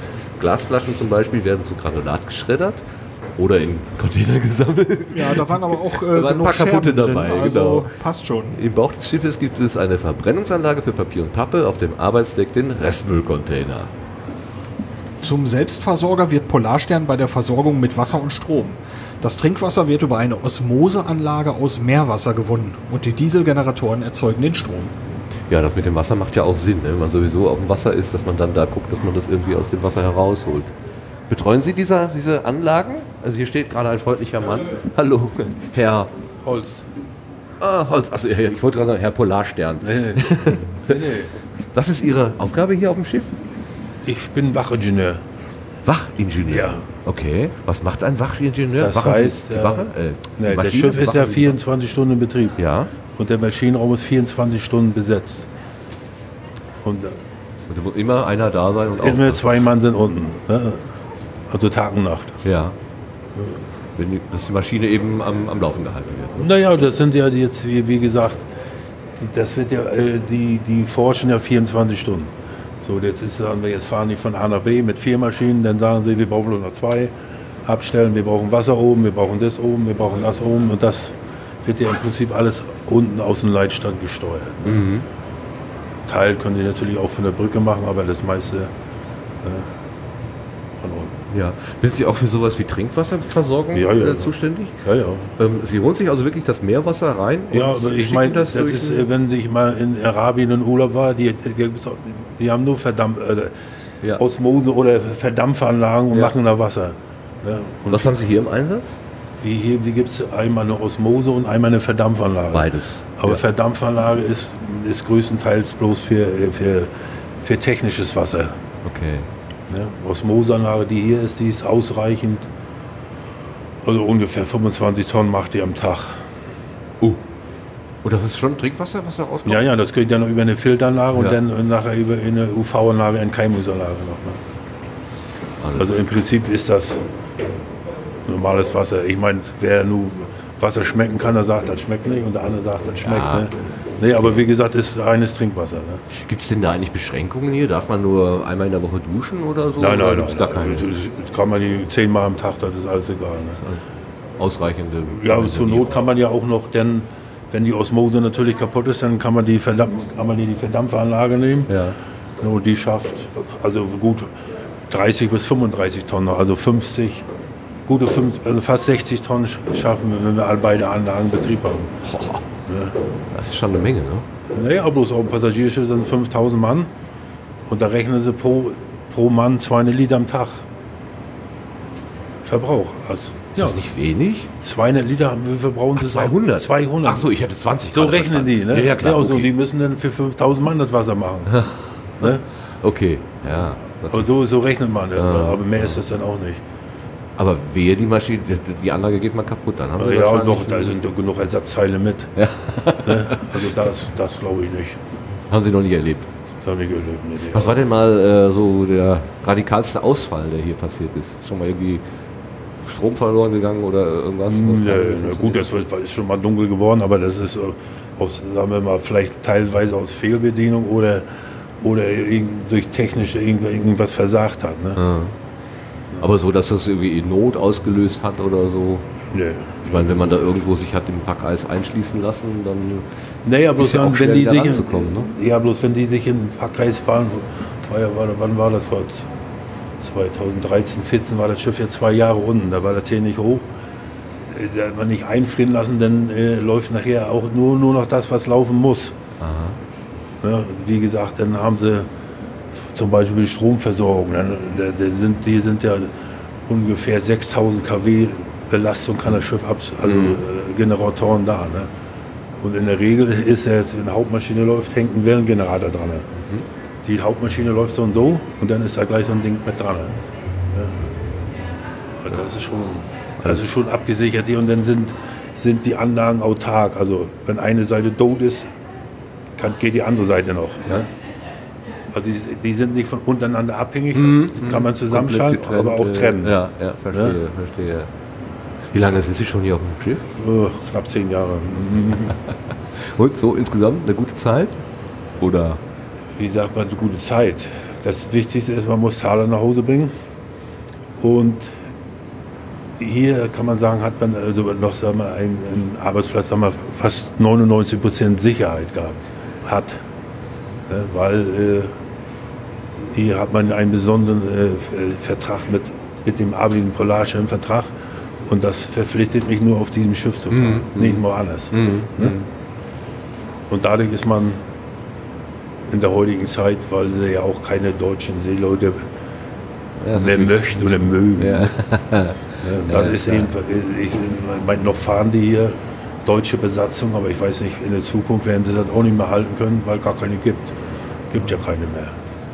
Also Nachwuchs wird, bildet ja keiner. Ne? So, und da sind die neuesten die, oder Normen sind eben, da heißt es eben auf dem deutschen Schiff müssen zwei EU-Bürger noch fahren oder so. Ne? Und einer, wenn der nur Kapitän ist, der muss der deutschen Sprache mächtig sein. Das ist alles. Da ist keine Vorgabe mehr, dass dann und dann sagen die alle, hey, brauchen wir nicht mehr. Ne? Das ist das Problem Ja. Politik. Ja. Ja. Haben Sie denn auch mit den Forschern hier irgendwie zu tun? Ja, ich, also Maschine hat überhaupt nichts mit denen zu Nee. tun. Ne? Ja, der Kollege sagte, die kämen manchmal mit lustigen Sonderwünschen, Ja, irgendwas das, zu basteln ist, oder. das, ist natürlich klar. so. Da, wir sollen die unterstützen, wir, weil, weil ja, wir zählen ja mit fürs AWI als Servicebetrieb. Ja. Wenn der natürlich ankommt und sagt, könnt ihr mir mal das Loch hier ausbohren oder was ich. Das ist ja, wie gesagt, ich bin ja hier nur den Mhm. Wachbetrieb. Wache, genau. Da gibt es jetzt ja ein, zwei, drei Mann, die jetzt sag mal, hier in der Werkstatt sind, sag mal, die sämtliche Licht, Wasser, Gas und Scheiße machen. ne? so, aber wir sind eigentlich, wir machen nur das rein Wachbetrieb. Ne? Wir sind ein, zwei, elf Mann sind gesamt in der Maschine. Ja, also nicht so ganz viel mit zu tun mit den. Mit den Wenn man möchte, kann man ja da hingehen und gucken. Aber das macht man, wenn man neu ist, am Anfang und guckt dann noch ein bisschen und er sagt, was soll Quatsch, Alter, geht mir gar nichts an. Ne? Weil manch einer interessiert sich da mehr für mich, mich interessiert das. Am Anfang ja, ne, aber außerdem ist es dann kalt, da muss man in Kalten nach draußen gehen. Das ist ein Argument. Ja, ja, ja. Maschine braucht man nicht raus. Nur im äußersten Notfall. Genau, schön, schön warm. Man fährt im Prinzip hier runter von oben hier zur Wache und dann, wenn Feierabend ist, geht man wieder hoch. Ja. Ja, zum Essen. Und, ja, wie gesagt, die Wege, die nicht ausgelassen die, die gehen dann noch in den Fitnessraum. Sowas ist ja dann auch da. Ah, da müssen wir gleich mal gucken. Ist das nicht- das Schwimmbad auch? Ja, ja. Die, Ah, die nur das- nicht ausgelastet sind, die können sich dann da noch verheizen. Ja, ja, wenn noch Energie über hat. Aber man muss ja nicht. Man muss nicht. das ist Vorteil eben, weil man ja nicht mit dem Schiff hier groß in den Tropen fährt, bloß wenn man mal hochfährt und runter. Sonst ist ja im Maschinenraum immer 2, 2, 23 Grad. Ne? Ist ja nicht, also schön warm immer noch. Ja, geht ja sogar noch. Ich dachte, mit der Maschine wäre immer wärmer als so 23. Ja, aber dann muss ich ein paar Lüfter ausstellen. So. Ah, okay. Nee, aber in der Regel ist hier ist unten hier 20, 25 Grad. Okay. Ja. Und dann ist ja, wie gesagt, wir sitzen ja bloß fast ich nur in, in dem Leitstand. Ja. Weil von da, ne? Eigentlich, aber von, von vier Stunden Wache sitze ich da mindestens drei drin. Oder wir sollen das. Wenn jetzt nicht, wenn das Telefon drei Stunden klingelt, ja, wo sind die Leute, ne? Wenn die nur dringend was brauchen oder was. Ne? Also das heißt eben, äh, der Servicebetrieb für die Wi- Wissenschaftler ist Priorität. Ja. Ne? Naja. Ja, das ist Forschungsschiff einfach. Naja, nun letzte Reise hatten sie ja nur bloß den Bohrer damit. Äh, Da haben sie ja, da da war ja nicht weiter groß. Das war das Wichtigste, dieses Bohrgerät da auszuprobieren. Mhm. Ne? Das ist das erste Mal hier gewesen. Ach so, okay. Ja. Da haben sie ja dann nur, da waren noch 15 Mann mit davon, die Truppe da, die, Ach, das war ja die, eine bequeme Fahrt, ja. die das bedient Mhm. haben und, und, und gewartet haben. Ne? Ja. Natürlich hier die von Deck, die müssen dann beim Ausbringen oder ein bisschen da mitmachen, aber sonst die Maschine hat eben auch. Die, die Matrosen an Deck, die müssen dann mit die ganze Forschung, die machen das ja. Die fahren ja die Winden das und das Ja. alles, ne? Ja. was die da nun gerade machen wollen. Ne? Ja. Aber wir eigentlich, Maschine hat gar nichts zu tun damit. Okay, dann ist gut. Wenn die Maschine nichts zu tun hat, ist ja alles Ja, wie gesagt, also mit dem Forschungsbetrieb haben, sie, haben wir überhaupt nichts zu tun. Verstehe, verstehe. Wir, wir, wir hören, aha, diese Reise, es ist ja jede Reise, äh, es ist an andere Forschungsbedingungen, also gibt es ja Georeise, Fischereireise, Seismikreise, äh, Grillreise, Walreise, all sowas. Da fahren dann immer für jede Sonne mit, ne? oder nur die nur Wasser machen. Jetzt waren ja wir hier, wir haben die ganzen Kisten da aufgebaut mit Luft und CO2 messen und was sie hier alles machen. Ne? Oder wie viel Staub da durch, die- ne? durch die Gegend fliegt dann. Ne? Und dann, dann haben sie, wenn sie unten fahren, da sind bestimmt zehn Wahlbeobachter mit. Die stehen bloß oben, oh, hier haben wir einen Wal gesehen. Ne? Da müssen die nämlich aufhören zu forschen, wenn sie einen Wal sehen. Mhm. Ne, was ich, wenn sie gerade irgendwas im Wasser gehalten haben, ich weiß nicht. Ne? Und Und- dann stehen da welche und die gehen dann in Schichten auf und gucken oben aus dem Fenster. Ne? Oh, wir haben Wal gesehen. Ja, Ja, ja. spezielle Funktion. Okay, wir gehen jetzt mal zum, Ja. zum Schwimmbad da hinten. Dankeschön, Herr Holz. Jo, gute Fahrt weiterhin. Jo, jo. Wir fahren nach Hause am Sonnabend. Hm? Wir fahren am Sonnabend nach Hause. Ja. Okay, für drei Monate dann? Bis 22. Juli. Dann geht's wieder los. ja, ja. Okay. Dann nach äh, Norden. Wir, dann fliegen wir nach Tromsee. Ah, ja. Das ist wahrscheinlich die Fahrt, von der äh, Frau Dr. Ne? Die fahren jetzt hoch und bleiben im Norden und wir zum, zur, zur Ablösung Tauschen kommen die nach Tromsee. Wir wieder nach Tromsee und fliegen von Tromsee wieder nach Hause. Mhm. Und dann geht er erst Ende Oktober kommt er hier in der Werft wieder. Ah ja. 28. Oktober, glaube ich. Oder so. Und der Dreh geht er wieder nach Bremerhaven. Okay. Alles klar. Danke. Tschüss. So. Wir gehen einen Schritt weiter durch den Gang. Also, So, das, hier ist das. Hm? das ist wohl das Schwimmbad. Habe ich dich schon wieder zu leise gedreht? Hallo? Nö, nö. Hier ist das Schwimmbad. Guck mal. Bin ich zu leise? Ich weiß es nicht. Ich, nein, eigentlich nicht. Da. Achso, wir können sogar reingehen hier, nur nicht schwimmen. Uh, das ist ja. Das ist gar nicht so klein. Aber der Wasserballball ist da. Der Wasserballball ist da. Es ist. Hier ist noch einer, guck mal. ah ja. Und da ist auch direkt der Fitnessraum nebenan, nämlich so richtig Kraftraum, äh, hier Laufmaschine, wie heißt es hier, so ein Laufband. Äh, Ruder, Ruderbank, ja, Gewichte, Hanteln, ja. Ergometer. Ja, die, hier die Bälle da, ähm, die Basket Basketballkörper sind, hängen da sogar. Ja. Wenn Schwimmbad leer ist, Netzbrok spannen. Ich würde vermuten, das ist dieses hier, ist oder? ne, ja, damit man nicht reinfällt. Ne? Das sieht netzbrokig aus, auch wenn ich nicht weiß, was eins ist. Hier steht aber nicht vom Beckenrand reinspringen, oder? Was steht da? Nicht. Da steht irgendwas, guck mal. Unter dem Korb. Ja, wir gucken mal. Nicht an den Korb hängen. Nicht an den Korb hängen, okay. Ja, das ist wie an Land. Da, nicht reinspringen. Wisst ihr? Nicht reinspringen. Nicht vom Beckenrand springen. Ja, und bitte vor dem Baden immer duschen. Okay, und das ist die Sauna, guck mal. Ja, die Sauna sieht allerdings knuffig aus. Schick. Freizeit muss sein, das Schwimmbad. Das ist auch noch so ein Plakat. Endlich Feierabend, das gilt auch für Forschungsreisende. Freizeit muss sein, aber wo und was tun? Das Schwimmbad ist, nach, ist für viele nach getaner Arbeit ein Ort zum Entspannen. Der Saunabesuch nebenan eine Wohltat, vor allem nach Stunden bei Minustemperaturen auf dem Arbeitsdeck der im, oder im Labor. Andere suchen im Fitnessraum auf Laufbändern und Rädern ihren Ausgleich. Die Joggingrunde an frischer Luft geht schließlich nicht. Schon kurz nach dem Ablegen formieren sich auch die ersten Tischtennis- und Wasserballmannschaften. Aber selbst hier unten macht bisweilen das Wetter einen Strich durch die Rechnung. Das Becken ist nur befüllt, wenn das Schiff außerhalb stürmischer Gewässer ist. Ja, das macht ja auch Sinn. Das ist ganz schön tief. Also es ist mehr als mehr als menschentief, oder? Menschenhoch. Stehen kann man da nicht, denke ich. Also ich würde zwischen 2 und 2,50 Meter schätzen. Das würde ich mitschätzen. Ja. Erstaunlich groß. Ich hätte nicht so groß vorgestellt. Ja, nicht so groß vorgestellt. Okay. Da können wir nur ums Eck gucken. Das Solarium haben sie auch. Na gut, wenn du so ein paar Monate unterwegs bist. Sonst wird man so käsig, ne? so, gehen wir mal wieder aus dem Fitnessbereich raus hier. Es kommen gerade ganz viele Menschen rein. Wir machen mal Platz. Ja.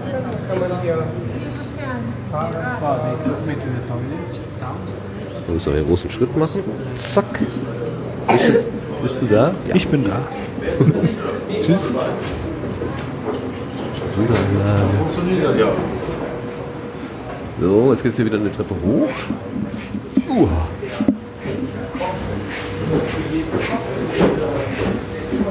Treppe, die keine ist. Ein Abgang. So. Hier sind lauter Spinte. So, das war ein starker Abgang. ein starker Abgang. Klemmkasten. Du hast mich irgendwie am Kabel. So, ja. Häng ich dich? Habe ich dich einge... Klemmenkasten Fernmeldeanlage. Oink. Ich hänge hier. So. Uh.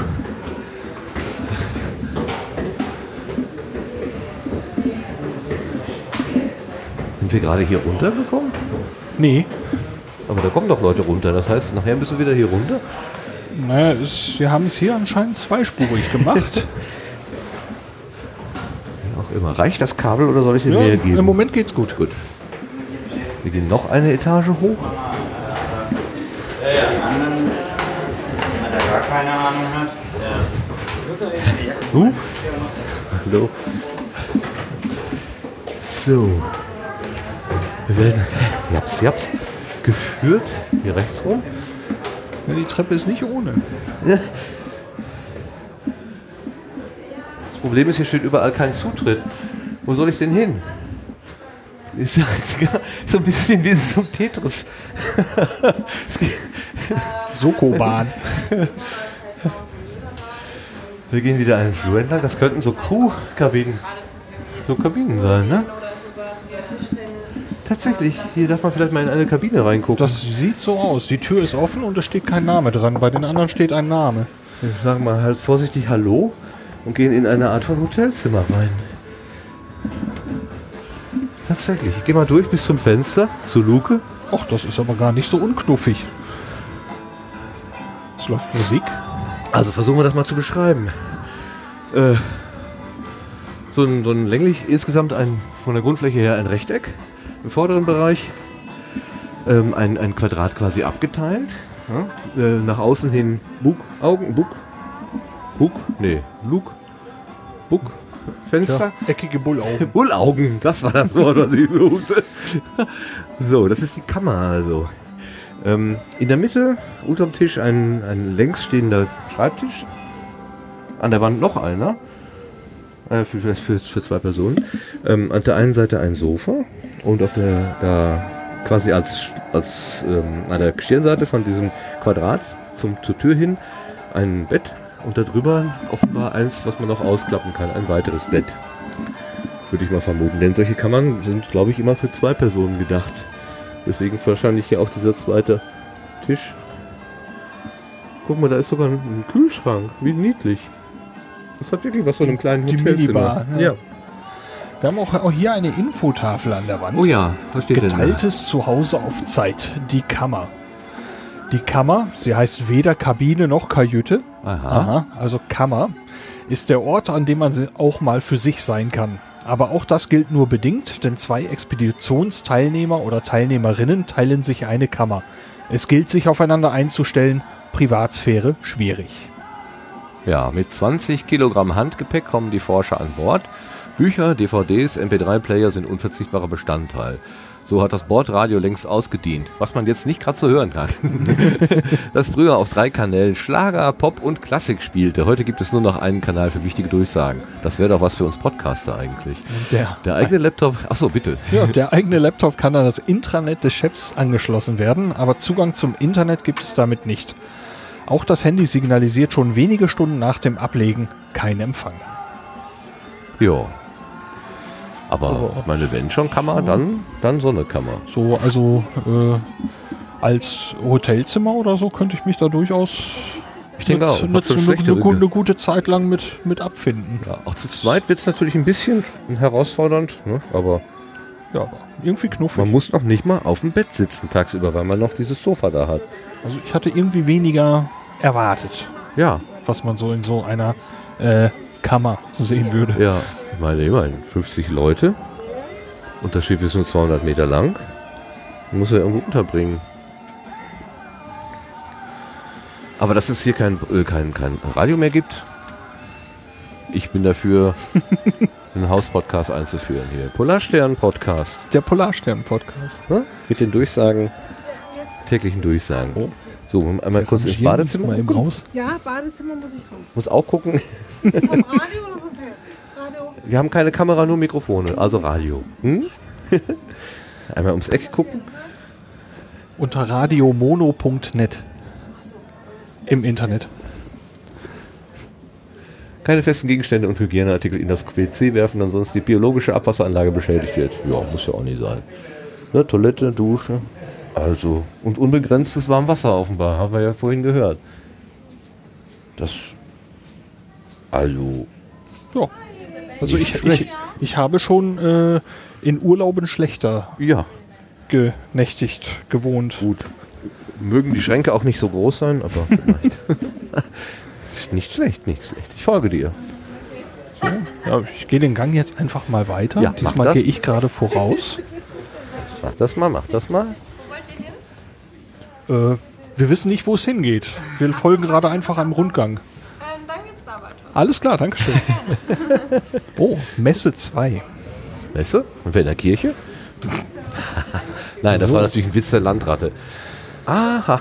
Oh, Speiseraum. Tja, sieht aus wie eine Cafeteria. Ja. Hier mit Essensausgabe, mit einem Rollo, wie man es so aus manchen Ja. ja, Cafeterias auch kennt. Genau. Schön. Und das wirkt eigentlich so sehr vertraut. Ne? Das Einzige, was mir eben auffällt, äh, gerade bei den Sachen, die so äh, in Schiffsmitte oder abseits vom, vom, von den Bullaugen ist, man hat so gar kein Tageslicht. Ne? Es ist nur Kunstlicht, Tag und Nacht. Äh, es gibt so. keine Fenster. Ja, ja, klar. Man ist natürlich immer schnell im, innen drin, ne? Klar. Also das wäre zum Beispiel eine Sache, müsste ich den ganzen Tag, äh, Tag ein, Tag aus, äh, fast nur im Kunstlicht arbeiten. Das wäre für mich also eine Einschränkung. Für mich persönlich. Mhm. Ja, Das was wahrscheinlich würde ich sehr bedauern. Vermissen, ne? Ja. Sehr, sehr, sehr vermissen. Jetzt gucke ich gerade unter den, äh, unter den Stühlen sind so wie so Schraubenbefestigungsdinger ähm, in, auf der Erde. Ob früher vielleicht die Stühle mal angeschraubt gewesen sind, um auch bei stürmischer See nicht durch die Gegend zu kullern. Ja, vielleicht waren das aber auch Hocker, ne? die da reingeschraubt Ah ja, waren. ja, genau. Dass es Jetzt gar keine man- Stühle waren. Ja, und jetzt hat man hier doch sehr rustikale äh, Stühle mit Lehne und Armlehne. Sehen gemütlich aus. Mhm. Ein bisschen antiquiert, aber doch recht gemütlich. Ja. Auf dem Tisch steht so die übliche Auswahl von Ketchup, Tabasco-Soße und äh, solche Sachen. genau. Es sieht so aus, als könnte man jetzt hier jederzeit die Jalousie aufmachen und speisen. Genau, all you can eat. Also, ich kriege richtig Appetit. Ach, guck So. mal hier, die Ein- Messe. 3150 Brötchen, 3200 Eier, 360 Liter Milch und 180 Liter Fruchtsaft. Dies ist nur ein Auszug aus dem Proviantkorb, der monatlich in den Speisesälen Messe 1 und 2 gereicht wird. Auf einer Expedition sind knapp 100 Menschen an Bord, während hier in Messe 2 die Wissenschaftler essen und Arbeitskleidung tabu ist, trifft man ein Deck tiefer in Messe 1 auch Blaumänner. Ein Großteil der Crew verblickt sich dort, aber auch Wissenschaftler, Techniker und Ingenieure, die nur kurz eine Pause einlegen. Die Speisesäle sind Treffpunkt und Umschlagplatz für Neuigkeiten. Abends werden sie zu Aufenthaltsräumen, in denen Karten gespielt wird. So wie im Roten Salon nebenan, einem der wenigen Freizeiträume an Bord. Da gehen wir jetzt mal hin. Ja. So, das, Das- ist der rote Salon. Warum heißt der wohl roter Salon? Könnte es sein wegen der roten Einrichtung. Ah, guck mal. Hier Ja. gibt's Wi-Fi, Free Hotspot. Guck mal. Hier bleibe ich. So, hier gibt es Fernseher, Bilder an der Wand. Ja, es hat so Ja. auch von der Beleuchtung, ich hätte fast gesagt, wenn ich das Wort Salon höre, ist mein, mein internes Kopfkino nicht weit von dem weg, was wir hier gerade sehen. Ja, so. ähm, rotes Sofa, äh, rote, rote Sofa, äh, äh, hier Polstersessel wo man sich so richtig reinflitzen kann. Wahrscheinlich sinkt man da tief ein und kommt kaum wieder hoch. Rücken an Rücken. Wo haben wir denn da? Ist das dann, ist das etwa der Herr Gerst da oben? Das ist ein Autogramm von Alexander Gerst, Ein tatsächlich. Autogramm Von Alexander Gerst, das, Ja. das hängt hier. Ist ja toll. Hallo. Fahren Sie hier auch mit auf dem Schiff? Ja. Sie fahren. äh, Sie- Gehören Sie zum roten Salon Nee. oder zum blauen? Weil ich rot angezogen bin. ja, ich habe gerade gelesen, es gibt den roten Salon hier oben und es gibt unten noch eine Messe für äh, Blaumänner. Ja, Aber genau, das sind dann die also- Rotmänner sozusagen. Ja, aber ich, da ich zur Besatzung gehöre, also ähm, esse ich schon unten. Okay. Ja. Was machen Sie als äh, Besatzungsmitglied? Ich bin Systemadministrator, Netzwerkadministrator. Ah, Also Sie haben mir dieses Schild Wi-Fi aufgehängt, oder? Ja, zum Beispiel. Genau, das ist auch eins meiner Aufgaben, auch das abzuhängen, aber da sind wir leider Aber nicht dafür liegen. Ihnen die Leute doch wahrscheinlich zu Füßen, wenn sie hier Wi-Fi bekommen, oder? Ja, doch, schon. Aber wir haben ja überall Netzwerkanschlüsse, also von daher, so sich mit unserem Intranet hier zu verbinden, ist eigentlich wirklich gar kein Problem. Okay, aber das ist dann nur lokal. Also, oder Das kriegen Sie auch ein Signal lokal. von außen irgendwie? Also wir kriegen genug Signale von außen. Wir haben mehrere Satellitenverbindungen, dass wir auch wirklich eigentlich nie getrennt sind. Mhm. Aber das ist eben halt für die Öffentlichkeit, also oder für, für die Allgemeinheit hier an Bord eben halt leider nicht möglich. Dafür ist die Bandbreite einfach zu gering. Mhm. Es gibt unten im Userraum gibt's einen Platz, äh, der allgemein, den alle nutzen können, um mal ins Internet zu gehen. Aber selbst das ist irgendwie begrenzt. Oben im Norden ist dann ab 80 Grad ist Schluss. Also da würde dann so ein 1 MB Übertragung kostet dann irgendwie 18 Euro. Also, Das ist ja fast wie in Deutschland. naja, ähnlich, wo alle so eine Flatrate haben und so. Wie lange fahren Sie schon auf dem Schiff hier? Ich fahre hier jetzt seit 13 Jahren, seit 2004. So lange gibt es Netzwerk an Bord? Ja. Also, doch, also es war früher natürlich alles langsamer, Ja. äh, anders aufgebaut, aber doch mittlerweile, es wird ständig auch modernisiert. Also wir haben schon ein Gigabit-Netzwerk, was Mhm. Standard eigentlich jetzt ja mittlerweile in Firmen oder Betrieben ist. IPv6? Nee, IPv6, das macht das alles zu kompliziert dann schon wieder. Also, also, wir haben auch noch alte Geräte, die wir am Laufen halten müssen. Also, ist nicht alles nagelneu. Wer fordert Sie denn mehr, hier der Kapitän oder die Forscher? Das ist immer unterschiedlich. Also das ist wirklich. Also die Forscher können einen schon ordentlich fordern. Ja? So, aber auch das Alltägliche hier an Bord ist einfach so. Was wollen die Forscher denn so für Sonderheiten? Naja, die wollen, also meistens ist es so, dass sie möglichst schnell einfach versorgt werden wollen, dass sie hier dann. Also das erste ist immer so, oh, kann ich schon E-Mails abrufen? ja, und dann eben halt diese ganzen Verbindungen einfach herstellen, sodass dass die an ihre Sachen rankommen und dann flüssig arbeiten können. Dann gibt es natürlich wissenschaftliche Geräte, die sie dann irgendwo einbauen wollen, wo sie dann Daten hin haben müssen vom Schiff. Solche Sachen. Also das ist dann schon so, ja doch, macht einen großen Teil der Arbeit aus. Wir haben vorhin dieses Gerät Loki erzählt bekommen, wo Mhm. man diese Fotos machen kann. Da war zwischendurch mal Probleme mit dem Rechner. Würden Sie da auch helfen, wenn Da helfen ist? wir dann auch. Mhm. Also das ist wirklich überall, wo denn eine Tastatur dran ist. Mit, nach ein, zwei Wochen wissen die auch alle genau, wo die hinkommen können. Und also ich, ich und meine Kollegen sind, also wir sind dann die Elektroniker an Bord. Also die wissen dann schon, wo die uns finden und dass wir denen dann auch jederzeit eigentlich helfen. Das ist gang und gäbe so. Und der Klassiker, so meine SD-Karte kann nicht mehr ausgelesen Geht werden. auch. Kommt also auch, ich ja? mache alles von, ich kann nicht mehr drucken bis, oh, ups, es gibt im ganzen Schiff kein Netzwerk. Also, Wie blöd. Jetzt wird ja vermutlich eine neue äh, Polarstern gebaut werden. Werden Sie da eigentlich auch einbezogen mit Ihrer Erfahrung, die Sie hier so gesammelt haben? Ähm, unsere Erfahrungen, die wir gesammelt haben, werden schon von anderen wiederum gesammelt. Aha. Also, und das fließt da schon mit ein. Ja. Was würden Sie sich denn wünschen, was anders ist? Also mein ganz, also mein größter Wunsch war eigentlich, dass ich ein Bullauge kriege, dass ich nach draußen gucken kann. Und diesmal wird das mein Büro dann wahrscheinlich wirklich eins sein, wo ich rausgucken kann. Ja, Ja, so bin ich jetzt genau in der Mitte vom Schiff auf der Wasserlinie, weil da die wenigsten Schwingungen sind Mhm. und Auch da auch die ganzen Server und so stehen. Ja. aber ansonsten ist das wirklich, also das ist, glaube ich, das, was ich haben möchte. Ich möchte rausgucken können. Ah, sind Server anfällig für Schwingungen, also für Ja, Seekrankheit wir haben ja überall im Schiff sind feinste Vibrationen. Ja, oh gut, das kann man sich vorstellen. Genau. Und äh, früher sind auch regelmäßig Festplatten deswegen ausgefallen durch diese Mikroschwingung. Ähm, mittlerweile sind wir dazu übergegangen, so langsamer drehende Festplatten zu nehmen. Die halten sich wesentlich länger und wir haben kaum noch Ausfälle. Also das hat sich alles, sind alles so Sachen, die wir mit den Jahren gemacht haben. Glasfaseranschlüsse, die Klebe, also diesen, das Klebeverfahren, was die hatten. Du kennst dich äh, aus, Lars? Du nix, ja? Ja, also es, was, was geklebt ist, äh, Genau. Vibrationen und Kleber ist. Ja, und wahrscheinlich passt- auch Salzwasser, was dann doch irgendwann mal drankommt oder nee, da kommt kein nicht. Ah, Salzwasser okay. ran, das nicht. Aber dadurch haben sich dann zum Beispiel Glasfaseranschlüsse gel gelöst. Und jetzt mittlerweile gibt es ein anderes Klebeverfahren. Seitdem, also seit vier oder fünf Jahren hat sich dann nicht ein Glasfaseranschluss mehr verabschiedet. Also das sind schon so Sachen, das wird da alles mit einfließen, auch ins neue Schiff. Dann. Das heißt, sie ziehen mit um dann auf das neue Schiff. Ja, habe ich jetzt also- schon rausgehört. Ne? Äh, höchstwahrscheinlich. Also ich meine, ja. Warum nicht? Warum soll eine gute Crew ja auch äh, wechseln? Never Naja, change running system. Erfahrung hat, was wie läuft, also von Ja, daher, genau. das, das hilft dann schon zu überleben. Okay, ja, danke schön. Ich Ja, guck mal eben auf. Ihren Namen, Herr Nasis, ja? Ja, richtig. Dankeschön, ganz herzlichen. Dank. Jetzt haben wir ein kleines bisschen... Was? Eine Frage habe ich Ja noch. klar, oh, der Lars die, hat noch eine Frage. Die, die Bandbreite, die Sie vom Satelliten bekommen, wie groß ist die? Äh, also wenn wir eine gute Abdeckung haben, dann haben wir 1024 Kilobits. Oh, okay. Also das der, wird mit der, der, alte, der alte das DSL-Anschluss. Genau, ja. So, aber bis vor zwei Jahren hatten wir dann 584 Kilobit. Weil, und davor drei Jahre, da waren es dann noch 128. Also von daher, wir haben uns schon... Wow, also das haben ist uns schon verdoppelt, ja. Verdreifacht. Oh. genau. Ja, aber für ja. jemand zu Hause ist das natürlich mit LTE. Äh, ja.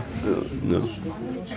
Aber das liegt schon auch an ihren Routen, weil manche Kreuzfahrtschiffe, die bieten doch schon deutlich aber, mehr Aber wir, an. sind, wir sind wirklich in Gebieten, wo Ja, die Abdeckung durch die Satelliten, da muss man schon spezielle Satelliten anpeilen, um da überhaupt was zu bekommen. Also, oder auch was, was noch halbwegs bezahlbar ist, eben halt. Da ist dann die Brieftaube mit dem 128 äh, Gigabyte äh, äh, Chip am Bein gebunden ist. Ja, ja, die wird's Ist nicht so lange bringen. Nee, nee, ist klar. Okay. Ja. Wissen Sie, was es damit auf sich hat, mit dem Bild von Alexander Gerst? Äh, der war hier, glaube ich, mal an Bord kurzzeitig. Aber das, das da weiß ich leider nicht ganz genau. Oh, nehmen wir das mal ich einfach glaub, so. Der war, ja. Der war hier, Mhm. hat sich das angeguckt. Ja, da ist auch eine kleine Tafel drunter, die können wir uns auch mal Können wir gleich mal lesen, genau. Ja, mit Leben in beengten Verhältnissen sollte er sich ja auskennen eigentlich. Ja, wenn er nicht wäre, dann- Kommen Sie denn gut klar mit der Enge hier? Ja, doch. Also man gewöhnt sich daran und man versucht immer viel außen lang zu gehen. Das, ist so, das sind so die Sachen, so dass man dann mal wieder, ne, man nimmt den Fahrstuhl halt nicht, man läuft Treppen und die Mhm. Treppen dann am besten immer außen lang. Man sucht sich das schon so. Okay. Nochmal, Dankeschön. Alles Danke. klar, bitte. Tschüss. Ciao. So, was guckt, was steht auf der Plakette? Da steht eine kleine Plakette. Was steht denn auf der Plakette? Sind Sie so Ja. lieb und lesen uns mal vor, was auf der Plakette steht? Eine Besucherin, ja? Uh, sorry, I don't speak German though. I Ah, ist, apologize. no matter, no matter. Yeah. Dann nehmen wir den German hier. Okay. Yeah, so he's going to be the commander of International Space Station in 2018, Alexander Gerst. He was one of the crewmates of Polarstern in 2001, but he traveled to the Antarctica. Du warst Crew Member hier? Yes, Ah, he was one of the scientists. Ach, Yes, don't know. yeah. Äh, Das steht da jetzt He's also. the first German astronaut to become the uh, commander on International Space Station, and that will be in 2018. In future, yeah? In future, 2018, yes. yes. Okay. Ah, a very nice uh, Yeah. person. Alexander Gerst. Kannst du das lesen? Meine Brille ist so schlecht. Alexander Gerst, ESA-Astronaut, ESA-Astronaut, RV Polarstern Scientific Cruise and 185A Member 2001 International Space Station ISS Blue Dot Mission 2014. Wow, yes, of course. It's what you said, yes. How? Und auf dem Bild selber mit dem Autogramm To my friends and colleagues, the intrepid scientists and crew of Polarstern, never stop exploring. It will lead you to places you haven't haven't even imagined in your keenest dreams. Oh. Schön. Das ist eine Inspiration. Yes? oh, okay. Das hängt hier im Roten Salon, wo die Leute sich ups, erholen und ihre Inspiration abholen können. So. Wir rangieren mal. Ab und zu ist, ist es so in Wellen. Manchmal ist man alleine irgendwo und dann sind plötzlich ganz viele Menschen wieder da. Ah, hier ist gesperrt, das heißt, es geht weiter. Es, ja, es, wie gesagt, wie bei Pac-Man, es geht immer nur in eine Richtung. so, jetzt sind wir hier. So. Ah, wir sind im Krankenhaus. Auf dem achten Meine Güte. Jetzt habe ich mich für einen Moment erschreckt, aber es ist nur eine Puppe. Ich habe ihn Heinmück getauft. Helmut? Heinmück. Heinmück. Ah. Ach so, Heinmuck, nicht John Doe, sondern Heinmück. Wir sehen einen Operationssaal und eine Puppe namens Heinmück liegt auf dem OP-Tisch. Mit blauen Tüchern abgedeckt, die Beleuchtung, wie man sich so ein OP so vorstellt. Ja, zunächst mal würde ich sagen, ist so ein Behandlungsraum einfach mal. Da muss ja nicht jeder gleich operiert werden. Vielleicht will man ja auch nur mal untersucht werden. Oder ist das tatsächlich OP? Es ist der OP. Ist es das OP? Ja. Der, oder, der oder das ist auch egal. Ach so, oh. Das oh. ist ein OP-Tisch, der ist Jo. vielseitig verwendbar. Jo, den jetzt kann man stellen. Digitales Röntgen. Okay. Da haben wir von Hein Mück erstmal dann die Finger geröntgt, damit wir sie nachher dann noch ein bisschen behandeln können. Was hat er gemacht? Hat er sich eingeklemmt irgendwo? Hat sich geklemmt. Ja. ja. Wahrscheinlich kommt das häufig vor, oder? Das kommt häufiger Fahren Sie vor. hier auf dem Schiff mit? Ich bin die Krankenschwester. Sie sind die Krankenschwester, Ja. okay. Was kommt denn hier am häufigsten vor? So Seekrankheit natürlich, denke ich. Seekrankheiten ne, für die Neuen, denn die einsteigen, Mhm. die Wissenschaftler, true eher nicht so wirklich. Wir sind da schon, wir sind da hart gesotten. Einiges gewöhnt. ja, und ähm, dann bekommen die Pflaster hinter das Ohr geklebt. Ach, das hilft? Scopolamin ist das, ja, das hilft. Okay. Seekrankheit ist ja nicht, dass der, der Magen kommt später. Ja, das Gleichgewichtsorgan ist Ja, ja, ja, ne? was Also dann Ärger macht. Und ich er schlägt auf den Magen und dann, wenn sie dann das Spucken kriegen, kriegen sie Kamillentee und Zwieback. Besser was im Magen zu haben. Mhm. Ja, äh, damit man das in Möwen geben kann, ja, genau. Und sonst so ähm, schlimmere, größere Sachen? Ich meine, gut, einen Infekt wird man sich wahrscheinlich mal einfangen, weil es so kalt ist. Ja, Und weil hier viele Menschen auf dem. Haufen sitzen. Ne? Da, da, Und es gibt äh, auch mal einen Bruch oder es gibt Platzwunden oder Schnittwunden. Ja. Oder es gibt auch mal einen Blinddarm. Echt? Ja, Und dann operieren wir den. wetzen Sie die Messer, die da liegen, und dann geht's Wir los? wetzen alles. Jo. Okay. das hätte ich jetzt nicht gedacht. Ich alles gedacht, schon dass Sie dann, ja. dass Sie dann irgendwie äh, ausfliegen oder so. Nee, da wo wir sind, können wir niemanden ausfliegen. Wir sind ja zu weit weg Mhm. von allem. So von der Zivilisation her. Ne? Mhm. Da ist eher nicht die Chance. Das heißt also, ein, ein Hubschrauber hätte also zum Beispiel nicht genug Reichweite, um zu dem Schiff zu kommen. Genau, Mhm. genau. Also mit sowas, also dass sie wirklich operieren, hätte ich jetzt so tatsächlich echt nicht erwartet. Das muss ich schon sagen. Äh, Aber nochmal, bevor wir jetzt zu den OPs kommen, was ist denn sowas mit, wie mit Norovirus oder so? Wenn, wenn viele Menschen auf dem Haufen sitzen, dann kann das ja schnell mal um sich greifen. Haben Sie sowas schon mal erlebt hier? Was haben wir erlebt? Norovirus, dass plötzlich so. alle Magen-Darm äh, da niederliegen. Haben wir auch schon mal erlebt. Ja. ja. Darf ich fragen, wie Sie sind? Bitte? Darf ich fragen, wie Sie sind? Ja, Radio Mono, wir sind, äh, wir sind Podcaster. Okay. Ähm, aber wir müssen jetzt um vier müssen wir alle raus sein. Also wenn Sie noch ein paar Stationen haben wollen, dann müssen Sie jetzt weitergehen. Alles klar, machen wir. Ja? Dankeschön. Danke für den Hinweis. Danke sehr. Vielen Dank für die. Sagen Sie gerade noch. Ihren Namen, bitte. Tina Wöckener. Vielen Dank, Frau Wöckener. Dann gehen wir wacker mal weiter. Hast du nicht erwartet, dass wir jetzt Soundtrack kennen? Hui, was? Hier ist Meuterei auf der Bounty. So, wir blicken noch ganz im Gehen noch eben hier aufs. Ähm, ähm, nein, ich werde jetzt einfach rausgegangen. So. so, ja, wir werden etwas geschoben. Ja, weil wir schon 3 Uhr durch haben, ne? Ach so. Versteht ihr euch noch oder was? Du mir? Du wickelst mich ein. Ich wollte dir helfen und es wurde immer schlimmer. Ja, das ist üblich. Man, So. Das war nur gut gemeint. So, wir sind Fünf. mal wieder draußen. Frische Luft. Das tut ganz gut. Wo sind wir denn jetzt eigentlich? Ist, Äh, ist das da, wo wir reingegangen ober, sind? Oberhalb von dem Teil, wo wir reingekommen sind. Genau. Da sind keine Menschen mehr, die lassen niemanden mehr rein anscheinend. So, äh, es ist 15.29 Uhr. Echt? Um 16 Uhr müssen wir raus sein. Ach du Scheibenhonig. Nicht nur wir, alle. Alle, ja. Ah, Gut. okay, danke für den Hinweis. Hinter uns werden schon die Plakate abgerissen. Jetzt verstehe ich auch die Eile. Oh, weia. Sonst müssen wir mitfahren. Ah, das wäre das nicht das Schlechteste, danke. So. Was ist das hier? Ein Kran? Die Leiter dürfen wir nicht nehmen. Oh, da ist Oh. tatsächlich ein Hubschrauber. Ein Wetterballon, schau mal. Sie jetzt bitte weitergehen, weil wir müssen Punkt 16 Uhr alle Leute von Bord haben. Es tut mir wirklich leid. Ich muss noch eine Frage loswerden.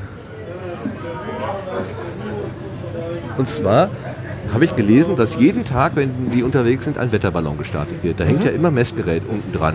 Ob das einmal Messgerät ist oder ob man das wiederverwendet. Ah, das okay. würde mich einfach interessieren. Ich weiß, dass wir getrieben werden, nur ganz kurz. Lustig, dieser, dieser Käfig aus Gummibändern. Eine Frage bitte. Ich habe gelesen, jeden Tag wird, wenn die äh, Polarstern unterwegs ist, ein Wetterballon Ja, gestartet. das ist da, richtig. Da hängt ja dann immer Messgerät unten Ja. dran. Ist das Einmalgerät? Das sind Einmalgeräte. Aha. Äh, Das ist zwar traurig, aber man versucht die zu minimieren. Äh, Man nimmt die umweltverträglichsten Materialien. Aber nach wie vor ist das die beste Methode, um überhaupt das Wetter in den höheren Schichten messen zu können. Man dachte, dass das die Satelliten alles schaffen. Das schaffen sie noch nicht. Sie brauchen nach wie vor uns. Ja. Und äh, wo kommt das dann wieder runter?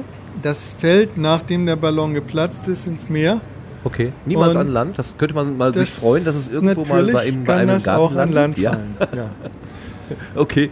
Ja, wir werden. Vielen Dank. Darf ich noch gerade den Namen hören? Gerd König Langloh. Vielen Dank, König Langloh. Tschüss. So, hinter uns wird direkt alles abgerissen. Ja, der gute Mann treibt uns. Wir gehen am Helikopter vorbei. Das ist der Landeplatz vom Heli. Zwei Stück sind an Bord. Hier müsste noch ein Hangar sein. Genau, da ist er. Da wird er dann wie auch immer hineinbuxiert. Ja, da ist sogar ein Foto angebracht, wo zwei Helis nebeneinander sind. An ja, tatsächlich. Wie auch immer die dann dahin gebracht werden. Auf Kufen, auf Rollen. Ach guck mal, ach da, diese, dieses kleine Wägelchen da. Ne? Da Das- könnte man dann möglicherweise dann irgendwie versuchen draufzustellen. So eine kleine Hebebühne, eine winzig Ja, kleine. Was immer. Vielleicht wird die unten drunter und dann wird der rüber ge geschubst. So.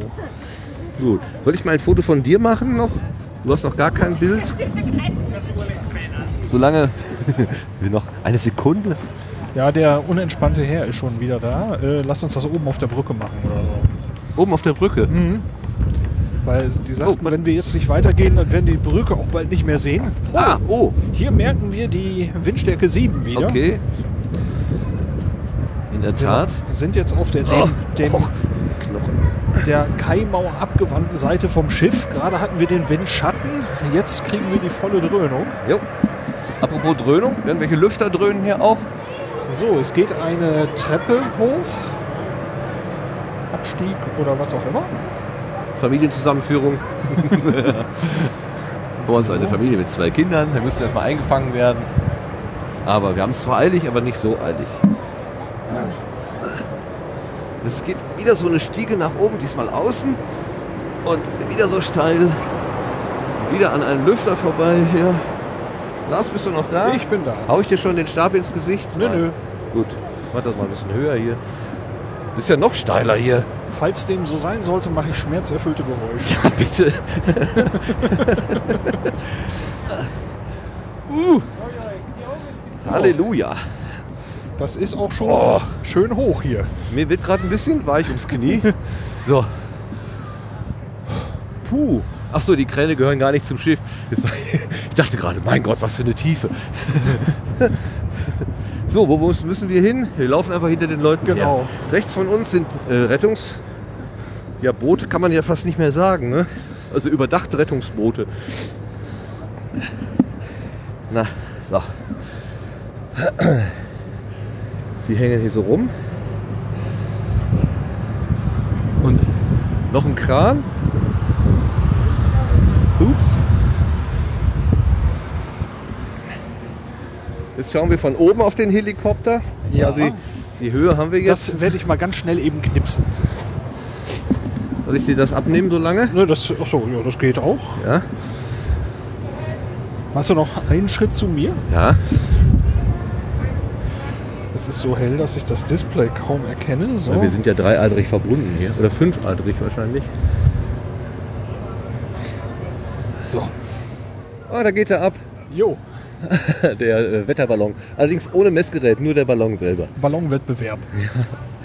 Ja, ist ja keiner mehr da zum Gucken. Kann er den ja auch äh, fliegen. Guck dir mal dieses, dieses, dieses Fundament von diesem Kran an hier. Das ist ja gigantisch. Im Moment sehen Sie die Polarstern im Leerzustand. Das Schiff hat ein Eigengewicht von 11.820 Tonnen, etwa so viel wie 30 vollbeladene Jumbojets. Rund 5.400 Tonnen an Schiffsausrüstung, Fracht und Treibstoff dürfen maximal zugeladen werden. Die vier Schwergewichtsheber sorgen dafür, dass Container und andere Frachten an Bord gelangen und dort immer wieder bewegt werden können. Denn viele wissenschaftliche Geräte werden nur auf einem bestimmten Fahrtabschnitt auf dem Arbeitsdeck gebraucht und anschließend wieder verstaut. Während der Fahrt erledigen das die zwei kleineren Kräne, sofern Seegang und Wind es zulassen. Bug- und Heckkran kommen im Hafen zum Einsatz oder auch an der Schilfeiskante. Dort heben sie die Container auf das Eis, beispielsweise für die Neumeier Station 3. Mächtig dicke Brummer. Ja, echt. Halleluja. Halleluja. Also das sieht von außen... Hat Lappa. Das klingt, als wäre das von Ikea, der Kran. Auch dort war übrigens in der, wie soll man es nennen, in der Fahrerkabine, in der Bedienerkabine noch eine Puppe untergebracht. In, in einem Rotmann sozusagen. Uh, hier wird es gerade ganz warm am Lüfter. So, hier, darf man hier rein? Hier rauf? Ganz kurz eben mal. So, jetzt gehen wir noch ein Treppchen hoch und gucken von, von hinten. Von hinten in die Kajüte? Nee. Kajüte, Quatsch. Ähm, da, wo der Kapitän. Da sind auch Menschen drin. Irgendwie kommt man da auch rein. Ja, lasst uns mal eben rumgehen, äh, weil das Ende der Schlange holt uns schon wieder ein. Oh. Rumgehen, also runtergehen meinst Ja, du? äh, nach links. Da, Treppe runter und dann links. Ach so. Jetzt habe ich es verstanden. Vielen Dank. Der Herr wartet. So, bist du da? Ja. Ich bin da. Jetzt So, das dürfte die Brücke sein da vorne. So, über den äußeren, über einen äußeren Gang, was auch immer. Jetzt gehen wir in wieder rein. Oh, hier ist auch nochmal Betrieb. Ja. So, wieder Treppchen hoch und kommen. Ja. Auf den ersten Blick würde ich auch mal sagen, das ist eine. Mein Gott. Oh, das, Was ist äh, das denn hier? Das ist aber mal ein mächtig dicker Brummer von Brücke. Holala. Wow. Holala. Holala. Wo fangen wir denn an? Puh. Da stehen ganz viele Menschen. Gehen wir einfach mal vorne an den Fenstern entlang und gucken mal so runter. Ja, hier, von hier aus erscheint das Schiff relativ kurz. Ne? Ja. Da ist nicht mehr viel. Japs. Luftnot. Du machst ein Bild. So. Also die, mh, die Brücke sieht natürlich so aus, wie man sich üblicherweise Brücken so vorstellt von, von, von dem Schiff. Also ganz viele Anzeigegeräte, die nach, äh, nach vorne so ausgerichtet sind, ne, wo in Richtung Fahrt. Aber ähm, im Hintergrund scheinen mir noch ein paar zusätzliche Anlagen zu sein, was auch immer. Also es, es gibt ein paar mehr Bildschirme, als ich eigentlich erwartet hätte. Das kann nicht alles nur der Navigation dienen, oder? Das ist wegen der besonderen Fahrten, besondere Navigation. Müsste man jetzt mal fragen, den Kapitän vielleicht, wenn wir da hinkommen. Wir können einmal hier lesen, Extremsituation im Eis. Packeis hat sich meterhoch aufgetürmt, der Wind drückt gegen das Eis. Es gibt immer wieder Situationen, die extrem und unvorhersehbar sind. Sie können den Verlauf einer Forschungsreise entscheidend verändern. Kapitän und Crew stellt das vor besondere Herausforderungen. Eis von bis zu eineinhalb Meter Dicke kann Polarstern noch gut durchbrechen. Doch wird das Eis dicker, hilft nur noch taktisches Navigieren. Es gilt, Risse im Eis zu nutzen, um sich einen Weg zu bahnen. Bei meterhohem Eis bleibt nur noch die Wahl Kurs ändern oder Rammeisfahrt. Beim Rammen wird mit voller Maschinenleistung immer wieder Anlauf genommen und so versucht, das Eis aufzubrechen. Doch manchmal muss auch Polarstern kapitulieren und steckt tagelang im Eis fest. Sieben Tage dauert es beispielsweise bei einem Winterexperiment 1982, bis das Schiff wieder freikam. Im Ernstfall könnte es ein halbes Jahr im Eis ausharren. Für die Besatzung würde das beispielsweise bedeuten, dass die Lebensmittel rationiert werden. Passiert ist das aber noch nie.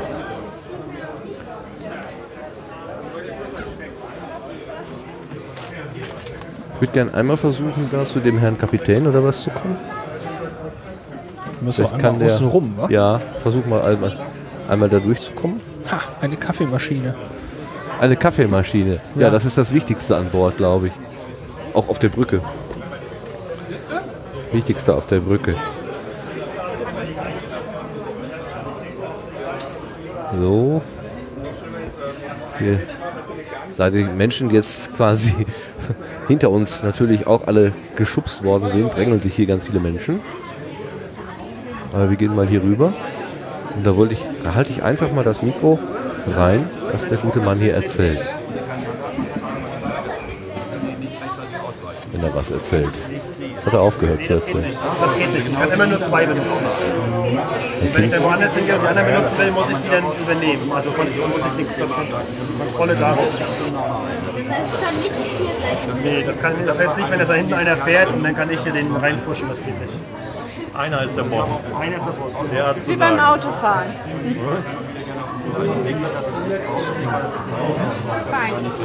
Und fahrt ihr dann auch mit diesem Schweren oder was ist das? Oder? Nein, auf keinen Fall. Also wir haben auch reines Diesel. Richtiges Diesel. Keine Schwere. Ist das eine Kupplung? Was denn? Das ist das Gute, damit steuere ich. Damit steuere ich gerade das Schiff. Dann stehe ich hier, gucke raus und dann kann ich hier links äh, Backbord und Steuerbord heißt das. Weißt du das schon? Links Das ist wie eine. Playstation, wa? Genau. Hat der hier schon, ich weiß nicht, wie nennt sich das, diese Düsen, die unten zu drehen sind, diese Seitendüsen? Nee, Also doch, der- genau so. so. Das hat er noch. Das, das haben wir nicht und äh, da sind wir auch ganz froh drüber, dass wir das nicht haben. Weil wir Eis sehr- nicht geeignet. Ja, weil wir sehr, wir kommen- fahren sehr gut mit diesen Verstellpropellern. Da Ja? sind wir sehr zufrieden mit und es klappt wunderbar, ja. Aha. Was man so mitkriegt. So. Das ist eine ganz, die haben ganz tolle Manövriereigenschaften. Genau, das ist, ich habe das mal gesehen im Fernsehen, irgendwie, wenn so große AIDA oder was weiß ich, wenn die anlegen, da können die natürlich eine ganze Menge mitmachen. irgendwie. Ja, das ist toll. Und die kann, genau, also für Forschungsschiffe, die Maria Smerian, das ist ja auch ein Forschungsschiff, die hat die auch. Und die können natürlich wunderbar positionieren, wunderbar fahren. Das ist natürlich ganz, eine ganz tolle Sache. du kannst ja einen Kreis, du kannst ja einfach einen Kreis drehen Genau. mit den Dingern, ne? was du jetzt hier wahrscheinlich nicht Wir können auch einen Kreis drehen. Ja, größeren Radius. Nee, Buchstaben Ja, aber, aber die sind schon, aber es ist schon so, dass die manövrierfähiger sind als wir. Wir sind das schwerfällig. Ich meine, wir sind sowieso ein bisschen schwerfälliger, weil wir ein sehr tiefgehendes Schiff sind mit 11 Meter Tiefgang. Elf Sehr, Meter. sehr schweres, genau 11 Meter. Sehr schweres Schiff. Okay. Wir müssen jetzt, das sind die letzten, es kommt keine mehr. Achso, kommt keiner mehr. Was bewegt einen dazu, auf so ein Schiff zu gehen? Das, weil die Reisen ja das besonders lang sind. Das ist Zufall. Zufall. Das sucht man sich nicht aus. Man hat, sieht, sucht Man gerade ist zur richtigen Zeit am richtigen Ort und äh, hat Glück, hier zu sein. Ich wollte gerade sagen, aber was hat man. Glück oder hat man Pech? Ja, Glück. das ist, ist was man muss ja natürlich auch, man hat immer noch Alternativen und die Chance haben, das mal wahrzunehmen. Klar, und ja. das Interesse muss da sein. Das sind ja nur besonders lange Reisen, besonders, aber es ist auch im Gegensatz zum Liniendienst. Und selbst wenn Sie große Containerschiffe sind, alles wie hier, hier heute, das ist ja auch im Prinzip jedes, jede Reise ein Unikum. Ne? Genau. Das stimmt. Also Das- das, das ist so als Expedition hier noch. Ne? Das ist Ja, ja. eine Expedition, das ist noch was Besonderes. Aber die Reise ist wirklich besonders lang. Zeit hier. Wie lange bräuchte ich aufgenommen? Wir werden ja schon quasi hier von Bord gefegt. Ja, Sie sind der Steuermann, habe ich gerade vernommen? Ja, genau. Ja. Ähm, das ist eine besondere Herausforderung, so ein Schiff zu fahren? Man lernt es. ähm, ja, es Aber Sie haben nicht hier gelernt, Sie haben was anderes vorher gemacht. ich habe vorher auch auf Containerschiff zur See gefahren. Dann war ich vier Jahre auf der Meteor, auf einem anderen deutschen Forschungsschiff. Und jetzt bin ich hier vier Jahre. Und ähm, ja, man, man, das ist was Besonderes. Das ist eine Erfahrung. Gerade diese Eisfahrt, die muss man, das, das, das lernt man nirgendwo. Das kriegt man nirgendwo beigebracht. Das, da muss man selber Erfahrung sammeln. Ja. Ja, wir haben das jetzt gerade gelesen, dass äh, es eine besondere Fahrtechnik gibt, wenn es, äh, wenn das Eis nicht mehr zu brechen ist, dass sie dann Genau. die Rinnen suchen und die Ritz, äh, Richtung Richtig, so. ja. Dann wird es ja wahrscheinlich richtig aufregend, oder? Dann wird es aufregend, ja, und spannend. Und manchmal fährt man sich auch fest, dann ist es nicht so schön, aber es Nee. kann auch passieren, weil das Eis auch richtig dick werden kann. Ne? Und dann klemmt es uns ein. Und, aber dann kommen wir auch wieder, können wir uns auch wieder frei, frei schaufeln da. Ja, was, was, was macht man denn dann Ja, da, wenn so das Eis Anlagen, drückt von allen Seiten? Ja, was macht man da? Ne? Man versucht da durchzukommen. Mit, mit, man, nimmt dann, man fährt meistens nicht mit, mit allen Maschinen, man fährt erst meistens mit drei Maschinen und dann holt man sich die vierte Maschine dazu, wenn es ganz knapp wird. Und dann hat man auch zur Not, wenn man sich fest wird, haben wir so eine Intering-Anlage, das ist ein- das ist ein Tanksystem, wo das Wasser hin und her gepumpt wird, Mhm. ganz schnell, dass das Schiff so ein bisschen aufschaukelt, ähm, damit wir uns da sozusagen frei, frei jackeln können wieder. Ne? Und manchmal muss man auch einfach Geduld haben und warten, bis die Wetterverhältnisse sich ändern und der Wind aus einer anderen Richtung weht und das Eis frei bläst. Ne? Das ist ja auch, die Gezeiten sind da ja auch vorhanden. Und Aber dass das Schiff erdrückt wird, die Situation kann es nicht nee, geben. das gibt's nicht. Gibt's nicht. Nee, das ist alles sehr stabil hier und äh, das Mhm. äh, sollte nicht vorkommen. Nee. Nee, Eher schiebt sich das Eis an der Seite hoch, als dass das Schiff zerdrückt wird. Müssen Sie denn manchmal auch, äh, sagen wir mal, Schlechtwetterzonen gerade aufsuchen, wo Sie normalerweise äh, drumherum fahren möchten, Ja, weil die Forscher das so möchten? Wir versuchen schon drum zu fahren, auf jeden Fall. Das äh, machen wir schon. Also durch die Schlechtwettergebiete versuchen wir zu vermeiden, aber manchmal klappt es nicht. Okay? So, Okay, glaub, ja, der, ganz herzlichen Dank. Sagen Sie kurz noch Ihren Namen, bitte. Moritz Langhinrichs. Dankeschön, Herr Lange-Hendricks. Gute Fahrt weiterhin. Tschüss. Jo, danke. Oh, wohin dahin? Danke. Wir werden nicht nur. Äh, ist was mit dem Headset? Alles gut? So, wir wohnen. Wo? Hier? Ich schätze, wir müssen. Ah, hier. danke. Guten Tag, Dankeschön. Jetzt sind wir wieder draußen, weil uns der freundliche Herr, der uns gerade schon unten gescheucht hat, jetzt schon wieder rausgescheucht hat. Und das knackende Geräusch, was man hörte zwischendurch, das war, als jemand das Plakat abriss, was uns vorher die Informationen gegeben hatte. Jetzt ist, glaube ich, wirklich Schluss hier oben. Ja, also ich glaube, wir sollten. Noch einmal möchte ich seine gütigen Augen nicht sehen. So, jetzt gehen wir wieder rein. Ich weiß gar nicht wo. Was? Das ist sozusagen eine Hinterbrücke. Das ist äh, hier zur Linken. Oh, hier wird wieder ein Plaka Plakat entfernt. Ja. Zur Linken die Bordwetterwarte. Aha, okay.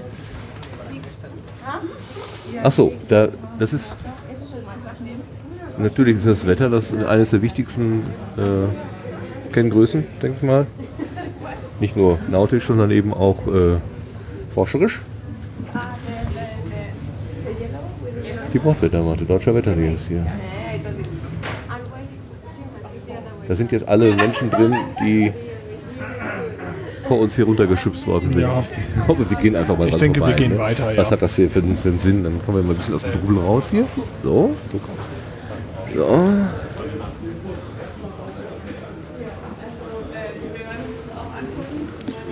Dieses ist der Beobachtungsgang. Okay. Jeden Morgen um 8.15 Uhr ist Wetterlagebesprechung im Beobachtungsgang. Für Kapitän, wissenschaftliche Expeditionsleitung und Helikopterpiloten ist dieses Treffen eine wichtige Entscheidungsgrundlage. Ist die geplante Tagesroute befahrbar? Lässt das Wetter einen Helikopterflug zu? Können Proben wie geplant gezogen werden oder muss der Fahrtleiter umplanen, weil es zu stürmisch ist oder Eis erwartet wird? Ein Mitarbeiter des Deutschen Wetterdienstes liefert die Prognose aufgrund der umfangreichen Messdaten, die kontinuierlich an Bord erhoben werden. Sie werden um Daten ergänzt, die die globalen Wetternetzwerke via Satellit verbreiten. Okay, aber meine laienhafte Vermutung, dass das Wetter schon sehr, sehr wichtig ist, nicht ganz falsch. Von welchem Sender sind Sie denn? So, Äh, sind wir. wir, wir machen einen Podcast von, äh, der scheint bei Radio Mono. Internetradio. Aha, da steht's drauf. Gut, das wollte ich mal wissen. Aber dass ich weiß, was ich hier Gerne. was erzählt habe. Ne? So.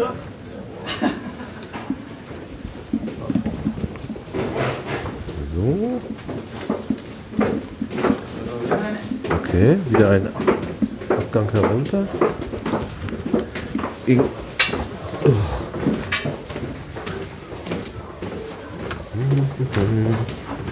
Oh, mit Rückenwind. Aber nicht so schnapp, nicht so knapp. So. Wo sind wir jetzt?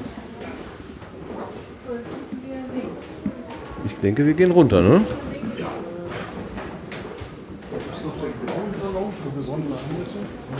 Für die. Für So, wir laufen die Treppe runter. Es ist wohl wirklich Feierabend angesagt. Ähm, wir werden rausgekegelt. Wir laufen am blauen Saison Salon vorbei für besondere. Anlässe. Tschüss. Uah, hier ist es. Mache ich hier noch den Flieger. Das fehlte noch. Alles klar? Okay. Die Treppe ist so eng, dass der Lars gelegentlich sein Headset abnimmt, damit er überhaupt ja, mir nicht sozusagen die Treppe runterkegelt. Also so hoch sind wir doch gar nicht gewesen, verdammt. Wir kommen doch gleich unter Wasser raus hier.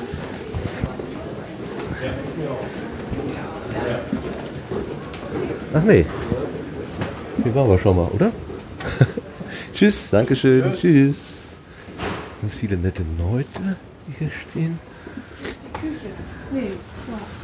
Hier ist auch noch irgendwas. Hier, ist Labor. Hier müssen wir durch. Warum? Das ist so eng, irgendwie so kurz. Was ist das? Ah, So, Chemielabor trocken steht hier an der Tür. Da kommen wir noch schnell durch. ah ja. Genau, draußen war das Nasslabor, hier ist das Trockenlabor. Wo war das das Labor? Ähm, da, wo man von diesem Arbeitsdeck reingegangen ist, da stand Nasslabor, wo die diese Bohrkerne auf dem Tisch liegen hatten. Oh. Rundgang, Ausgang. So, Rundgang links rum. Ah ja, mit Abzugs. Äh, Hier wird sich wahrscheinlich ein normaler Biologe oder so sehr zu Hause fühlen sofort. Ja, hier steht nochmal Ach, noch ein Nasslabor. Nasslabor 1 dran. Ein anderes Nasslabor. Guck. Sogar mit, mit Dusche da, also hier so eine Notfalldusche, falls mal irgendwas. Ja, da drüben ist noch dieser, dieser Behälter mit den ganzen Flaschen zur Probenentnahme in unterschiedlichen Tiefen. Ja, so einmal ganz kurz hingehen, einmal Ganz, einen Blick ganz drauf kurz. werfen. Noch sind ja Leute da. Wir sind noch nicht die Letzten. Ja. Ich möchte die Geduld aber auch nicht überspannen. Nein, das stimmt. Man war so freundlich, uns Manchmal weiß man halt einfach nicht mehr, wie man weitermachen soll. Ja, genau. Und wir dürfen die Position der, der Wegwellen halt nicht freigeben, weil das ist halt so ein bisschen unser Geheimnis. Und Also es ist einer von diesen äh, Gestellen, die wir vorhin auch ganz am Eingang schon besprochen haben, wo diese, wo diese Messflaschen drin stehen. in der Ostsee halt auch ganz anders. Das ist nur an diesen ganz speziellen. Und die Kollegin erklärt da jetzt gerade. Testen? Würde ich dann mal eine Fabrik aufmachen. Oh, die sind ja gar nicht so klein, die Messflaschen. Ich dachte, die wären viel kleiner. Die sind ja richtig groß. Da haben wir das Atlantikwasser drin. Und vielleicht kannst du das mal einlegen. Ach, wie nett. Die Kinder können jetzt zapfen. Die können so eine Messflasche Und da äh, musst du das anzapfen. wo meine Finger sind. Drück mal gegen meine Finger. So, und dann kommt da jetzt das Atlantikwasser aus dieser geheimen Position. Halt 4000 Meter Wassertiefe. So, und dann guck mal, äh, vielleicht schmeckt es ja doch salzig. Also ich habe heute sehr viel süß gehört. Also Ostsee schmeckt hervorragend, aber Ähm, orange. Ostsee schmeckt hervorragend, das Aber ist schon orange. sehr gut. Wie würdest du die Quelle denn beurteilen? Nach Apfelschorle. Meinst du, dass da irgendwo vielleicht mal früher in 4000 Meter Wassertiefe eine Apfelplantage war? Das könnte der Grund Also das ist ja aber auch Sinn und Zweck der Forschung. Man findet halt ganz oft Sachen, ungewöhnliche Sachen raus. Und wir könnten uns das halt auch nicht erklären, weil die Proben sehen so komisch aus. Und dann haben wir halt gesagt, Farben. wir fragen euch mal, weil das ist halt die Wissenschaft ja von morgen, die Jugend. Ob sie uns da einfach weiterhilft. oh, das kommt noch jemand. Möchtest du auch mal nochmal Okay, das ist sehr, sehr schön gemacht. Genau. So. Hier raus, ne? Dann gehen wir raus, Ja. ja. Wir, wir, für uns ist jetzt mal gut. Hier. Dann müssen wir das äh, obligatorische Bild müssen wir dann gleich mal eben vor dem Schiff machen. Ja, mit dem, mit dem Namen Polarstern im Rücken vielleicht. Ja, das wäre schön.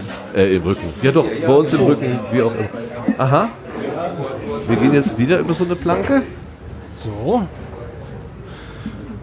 Ah, ah, okay. 20 Meter oder 50 von dem Ort entfernt, wo wir das Schiff betreten haben. In Richtung äh, vorne. So. Was ist vorne? Bug? Bug, ne? Ja, Äh, da werden jetzt die Anhänger eingesammelt. Ach so, die wollen wissen, dass wir wirklich von dort sind. Warte, mach erst mal den, komm erstmal runter, bevor wir hier irgendwelche. Bevor wir uns hier verletzen oder was? Geht das Ich kann überhaupt? das auch aufmachen an der einen Stelle. Einmal ziehen am besten, dann geht's von alleine. Andere Seite. Wo? Ah! Danke. Ich war nur nicht mutig genug. So. So, man will sicherstellen, dass wir nicht als blinde Passagiere mit in die Arktis fahren. Genau. So, So. sind wir hier? Ja. Wir nähern uns dem Ausgang. So. Ah ja, alles klar. So rum, Ein so rum, so rum. langer Gang führt uns jetzt zum Infozelt an der Polarstern entlang. Und äh, ja, es ist schon deutlich spärlicher besucht jetzt. Die meisten Leute sind weg. Ja, die waren wahrscheinlich keinen mehr reingelassen haben auf das Gelände, oder? Ja. Irgendwann einfach mal gesagt haben, geht nicht mehr, so wie sie uns ja auch begrüßt haben. Wir können mal eben schauen, äh, ob in diesem Wissenschaftszelt da vorne, Mhm. äh, wo die ganzen äh, Wissenschaftler waren, ähm, ob die auch um 16 Uhr Schluss machen oder ob man dort noch länger eine Info Ja, bekommt. da gucken wir mal. Science on the Road ist hier. So irgendein Absetzcontainer oder was ist das? Ja, ne? Huch, aber da gehen wir erstmal dran vorbei. Ja. Das ist ja der Mann mit dem Wetterballon, der jetzt hier vorne steht. Er hat seinen Ballon fliegen lassen und jetzt. Ich habe ein bisschen Angst, diese Toiletten da zu benutzen. die sehen so anders aus. Ja. Sehr anders. Aber ich müsste auch trotzdem mal. Na, mal gucken. Ach, hier ist der Tauchcontainer. Äh, Container. oh, Entschuldigung. Ich hänge äh, zähle ich schon wieder hinter mir her. Hier ist ein Container, der hat an den Seiten äh, äh, Scheiben und drinnen ist Wasser. Irre. Ach, da ist, da ist was drin. Da ist ein Tauchroboter drin. Ach, guck mal. Ich zücke die Kamera. Nee, man sieht es nämlich wirklich nicht, deswegen habe ich gefragt, weil hier sieht es aus wie eine, weil es sich spiegelt einfach, ne? Also So ein kleines schwebendes äh, Reck sozusagen. Ist davon geschwebt. kleinen Propellern. Angetrieben. Ein Foto mit Tauchhelm, wie schön. Ist er denn jetzt autonom oder wird er gesteuert von Der wird mit Sicherheit gesteuert, da hängt ein Kabel drin. schnell wieder weg. Wo sitzt der Mensch, der das gerade steuert? In dem Zelt? Ach so, ja, schön. Wind- und Wettergeschützt. Und da ist eine kleine Kamera drin, deswegen haben wir gerade gewunken. Ach so, der sieht- der ja, sieht- der sieht uns. alles. Die Kriegen- sehen uns. Ah, jetzt schnell weg. Haut er ab.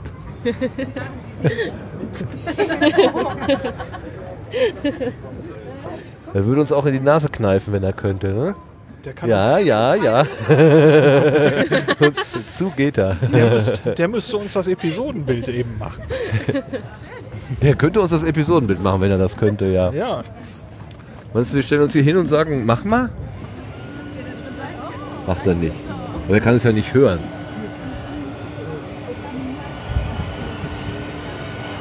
Aber das ist doch Luft. Das ist doch jetzt nicht. Oh, schon ganz schön elegant, wie sich das Ding bewegt. Ne? Oh, oh, er kann auch nicken. Ja. Wie geht Jetzt das geht's denn? abwärts. Über die Propeller oben da, in der Decke. Ah. Im, im Deckel. Ach. Ist er denn wohl austariert? Ist ja egal, in welcher Lage er ist. Das ist ja. Also. Also Diese zähle- Flexibilität hätte ich ihm jetzt gar nicht zugetraut. Also ich zähle insgesamt acht Propeller. Vier oben im äh, oben drin und vier auf der unteren Plattform. Genau. Die sind aber fix oder sind die können die sich auch noch in der Position bewegen. Also dass sie sich drehen können, ist klar, sonst wäre es kein Propeller. Aber können die die Richtung, in die der Strahl propellt, können die die ändern? Ui, da fährt ein Kran vorbei. Oh ja, einer von den ganz großen Lastkränen bewegt sich hier. Von der, von der Werft. Die, wo man immer denkt, das ist doch Museumsstück äh, und bewegt sich nicht mehr, schon längst totgelegt. So, wir sind weg, weg vom Wassercontainer. Und jetzt kommen wir hier zu einem Pool. Ja, ich würde gerne mal eben ins Zelt schauen. Ach so, ja. Natürlich. Wir gehen in das Zelt, wo gesteuert wird. Weil hier, ah, hier kann man noch Knoten lernen. Oh, das wäre ja eine Station für mich. Ich kann das zwar nicht. Ja, da gibt es ja jetzt auch diesen Knoten-Podcast. Ja. Podcast? Nee, Twitter- Twitter-Account, oder? Stimmt, Twitter-Account ist Doch das. kein, Kein Podcast. kein Podcast. So ein Unsinn. Das ist der Tauchroboter. Den haben wir gerade schon bewundert. Was der alles kann. So, bisschen verwirrend, vieles, Ja. vieles, vieles hier. Da geht es ums Tauchen. Ja, Toll. Ich glaube, die Damen wollen vorbei. Oh. Ja, aber gesteuert? Entschuldigung, ich mache es dir schwer heute, ne? Gesteuert wird Ach so, wurde von da, natürlich. Bin gerade schon vorbeigelaufen. Der ist so enorm flexibel. Das, dieses Nicken, das habe ich noch nie gesehen. Ist das was Besonderes bei Ihrem Gerät? Ähm, das ist schon was Besonderes. Das ist für dieser eine Hersteller, der solche Geräte herstellt, die dann komplett frei im Raum äh, bewegbar sind. Der kann auch zur Seite wegrollen ohne Probleme und nach vorne. Ist der so austariert, dass der immer in jeder Lage liegen bleibt? Genau, Ah. der ist komplett neutral tariert, so Aha. dass es überhaupt kein Problem ist. Das ist ja irre. Und äh, wie, wie, wie tief kann so ein, wie, wie tief können Sie damit?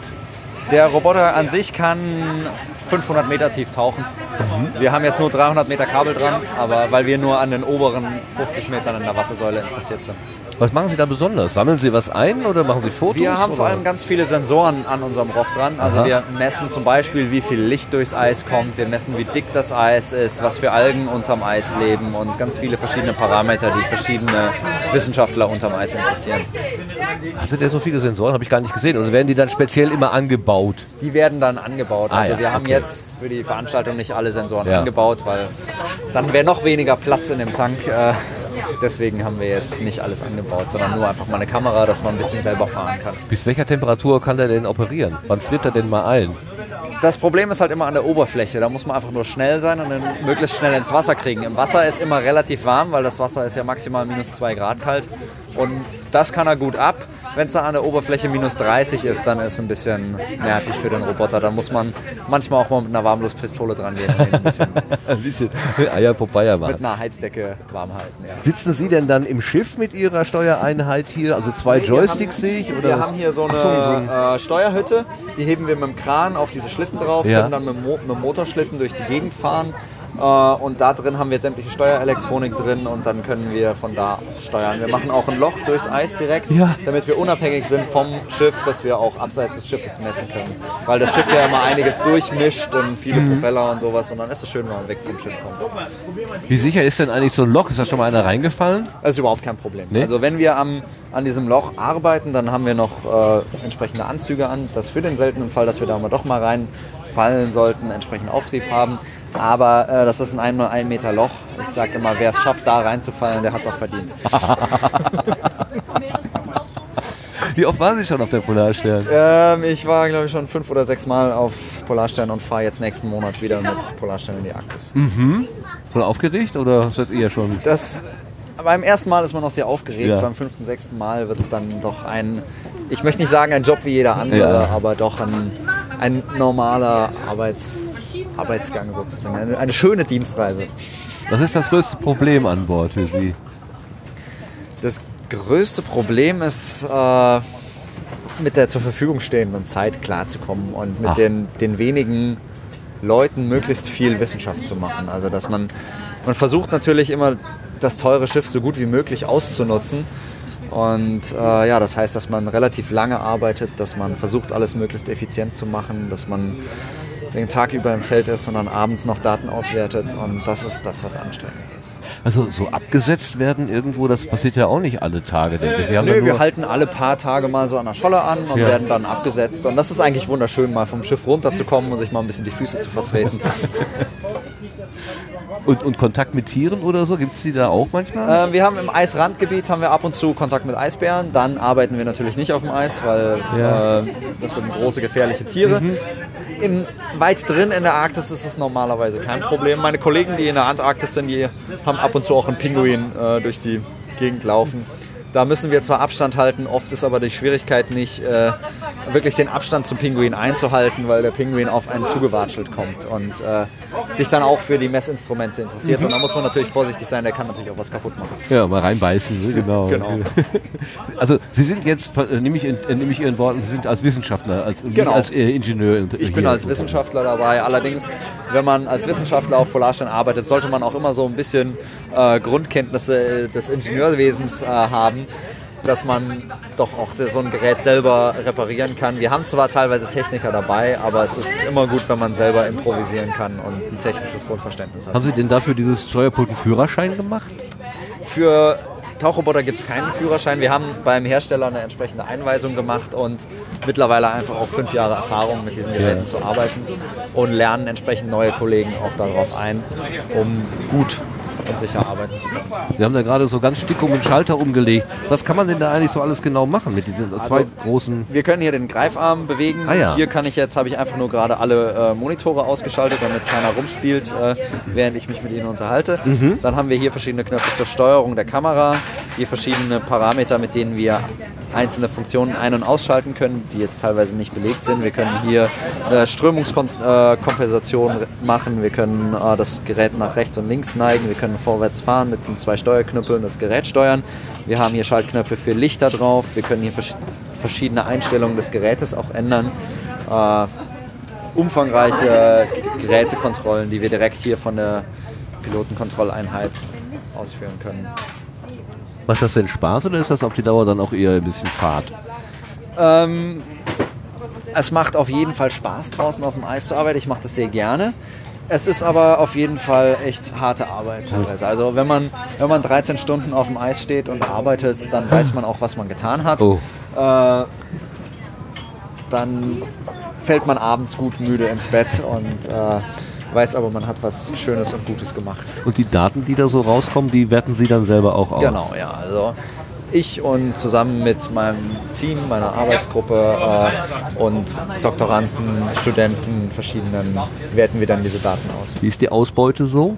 Sehr gut, sehr gut. Also wir haben jetzt die letzten fünf Jahre sehr gute Daten mit dem Tauchroboter aufgenommen und können dann interessante Dinge erforschen und lernen viel über die Arktis. Wir haben gerade da drin die Überraschung gesehen bei den, äh, bei den Probeflaschen. Da kam plötzlich äh, Apfelschorle dabei heraus. Da meinte die Kollegin, mit solchen Überraschungen müssen wir ständig rechnen. mit welchen Überraschungen haben Sie, wenn Sie mit dem Tauchroboter unterwegs sind, zu kämpfen? Haben Sie schon mal irgendwie ein Tier gesehen, was Sie so nicht erwartet hätten oder irgendwas? Uns ist einmal ein Vogel vor die Linse geschwommen, als wir unterm Eis getaucht sind. Das ist ein Vogel, der da eigentlich gar nicht hingehörte, der dann auch erst recht eigentlich. Gut, die Taucher sind schon dafür bekannt, dass sie auch mal im Wasser tauchen, aber dass der so weit im Eis war und dann plötzlich wir, während wir mit dem Tauchroboter unterm Eis sind, ein Vogel vor unserer Linse schwimmt, damit hatten wir nicht gerechnet. Aber der hat den Weg auch wieder zurückgefunden, meinen Sie? Ja, der hat den Weg auch wieder zurückgefunden. Super. Ja, danke schön für die Erklärung. Darf Ja. ich noch eben Ihren Namen? Ah, hier, ich sehe ihn gerade. Christian Kattlein. Dankeschön, Genau. Herr Kattlein. Ja. Tschüss. Tschüss. Hängst, hängst du schon wieder auf der anderen Seite? Ich meine immer, du wärst rechts von mir, dabei bist du links von mir. So, äh, was machen wir? Ähm, wir waren ja auf dem Weg zum Science-Zelt. Das ist sehr voll, wenn Das ich das sehr richtig voll. sehe. Ja. Ehrlich gesagt bin ich auch äh, ziemlich überfüllt mit äh, Eindrücken. Gut. Also von mir aus können wir jetzt hier auch einen Cut machen. Dann tun wir Und ich muss gerade lachen. Das sind so große Ballons und da sind Kinder drin und diese Ballons schwimmen auf dem Wasser. Ja, es ist ein Pool, ein Pool aufgebaut, Ja, ein genau. aufblasbarer Pool. Nicht im Hafenbecken. Das, gut, dass du das dazu sagst. Wir lassen die Kinder in den Hafenbecken fliegen. Ja, Ja. super. Äh, ein Laubbläser ist mit Gaffertape als Pumpanlage anscheinend eingerichtet. Ah ja, genau. Ja, und die paddeln in diesen Kugeln da auf dem Wasser herum Klasse. und haben anscheinend einen Haufen Spaß. Super. Ja, dann lass uns lass uns mal versuchen, ein Selfie zu machen mit dem Namen Polarstern irgendwie, wenn das geht. Dann müssen wir noch mal näher ran. Ne? Von hier. Das kriegen- das kriegen wir kaum hin. Kriegen wir das, kriegen wir das die Erlaubnis dafür, dann nochmal näher ranzugehen? Wir gehen jetzt einfach diesen Gang noch mal entlang.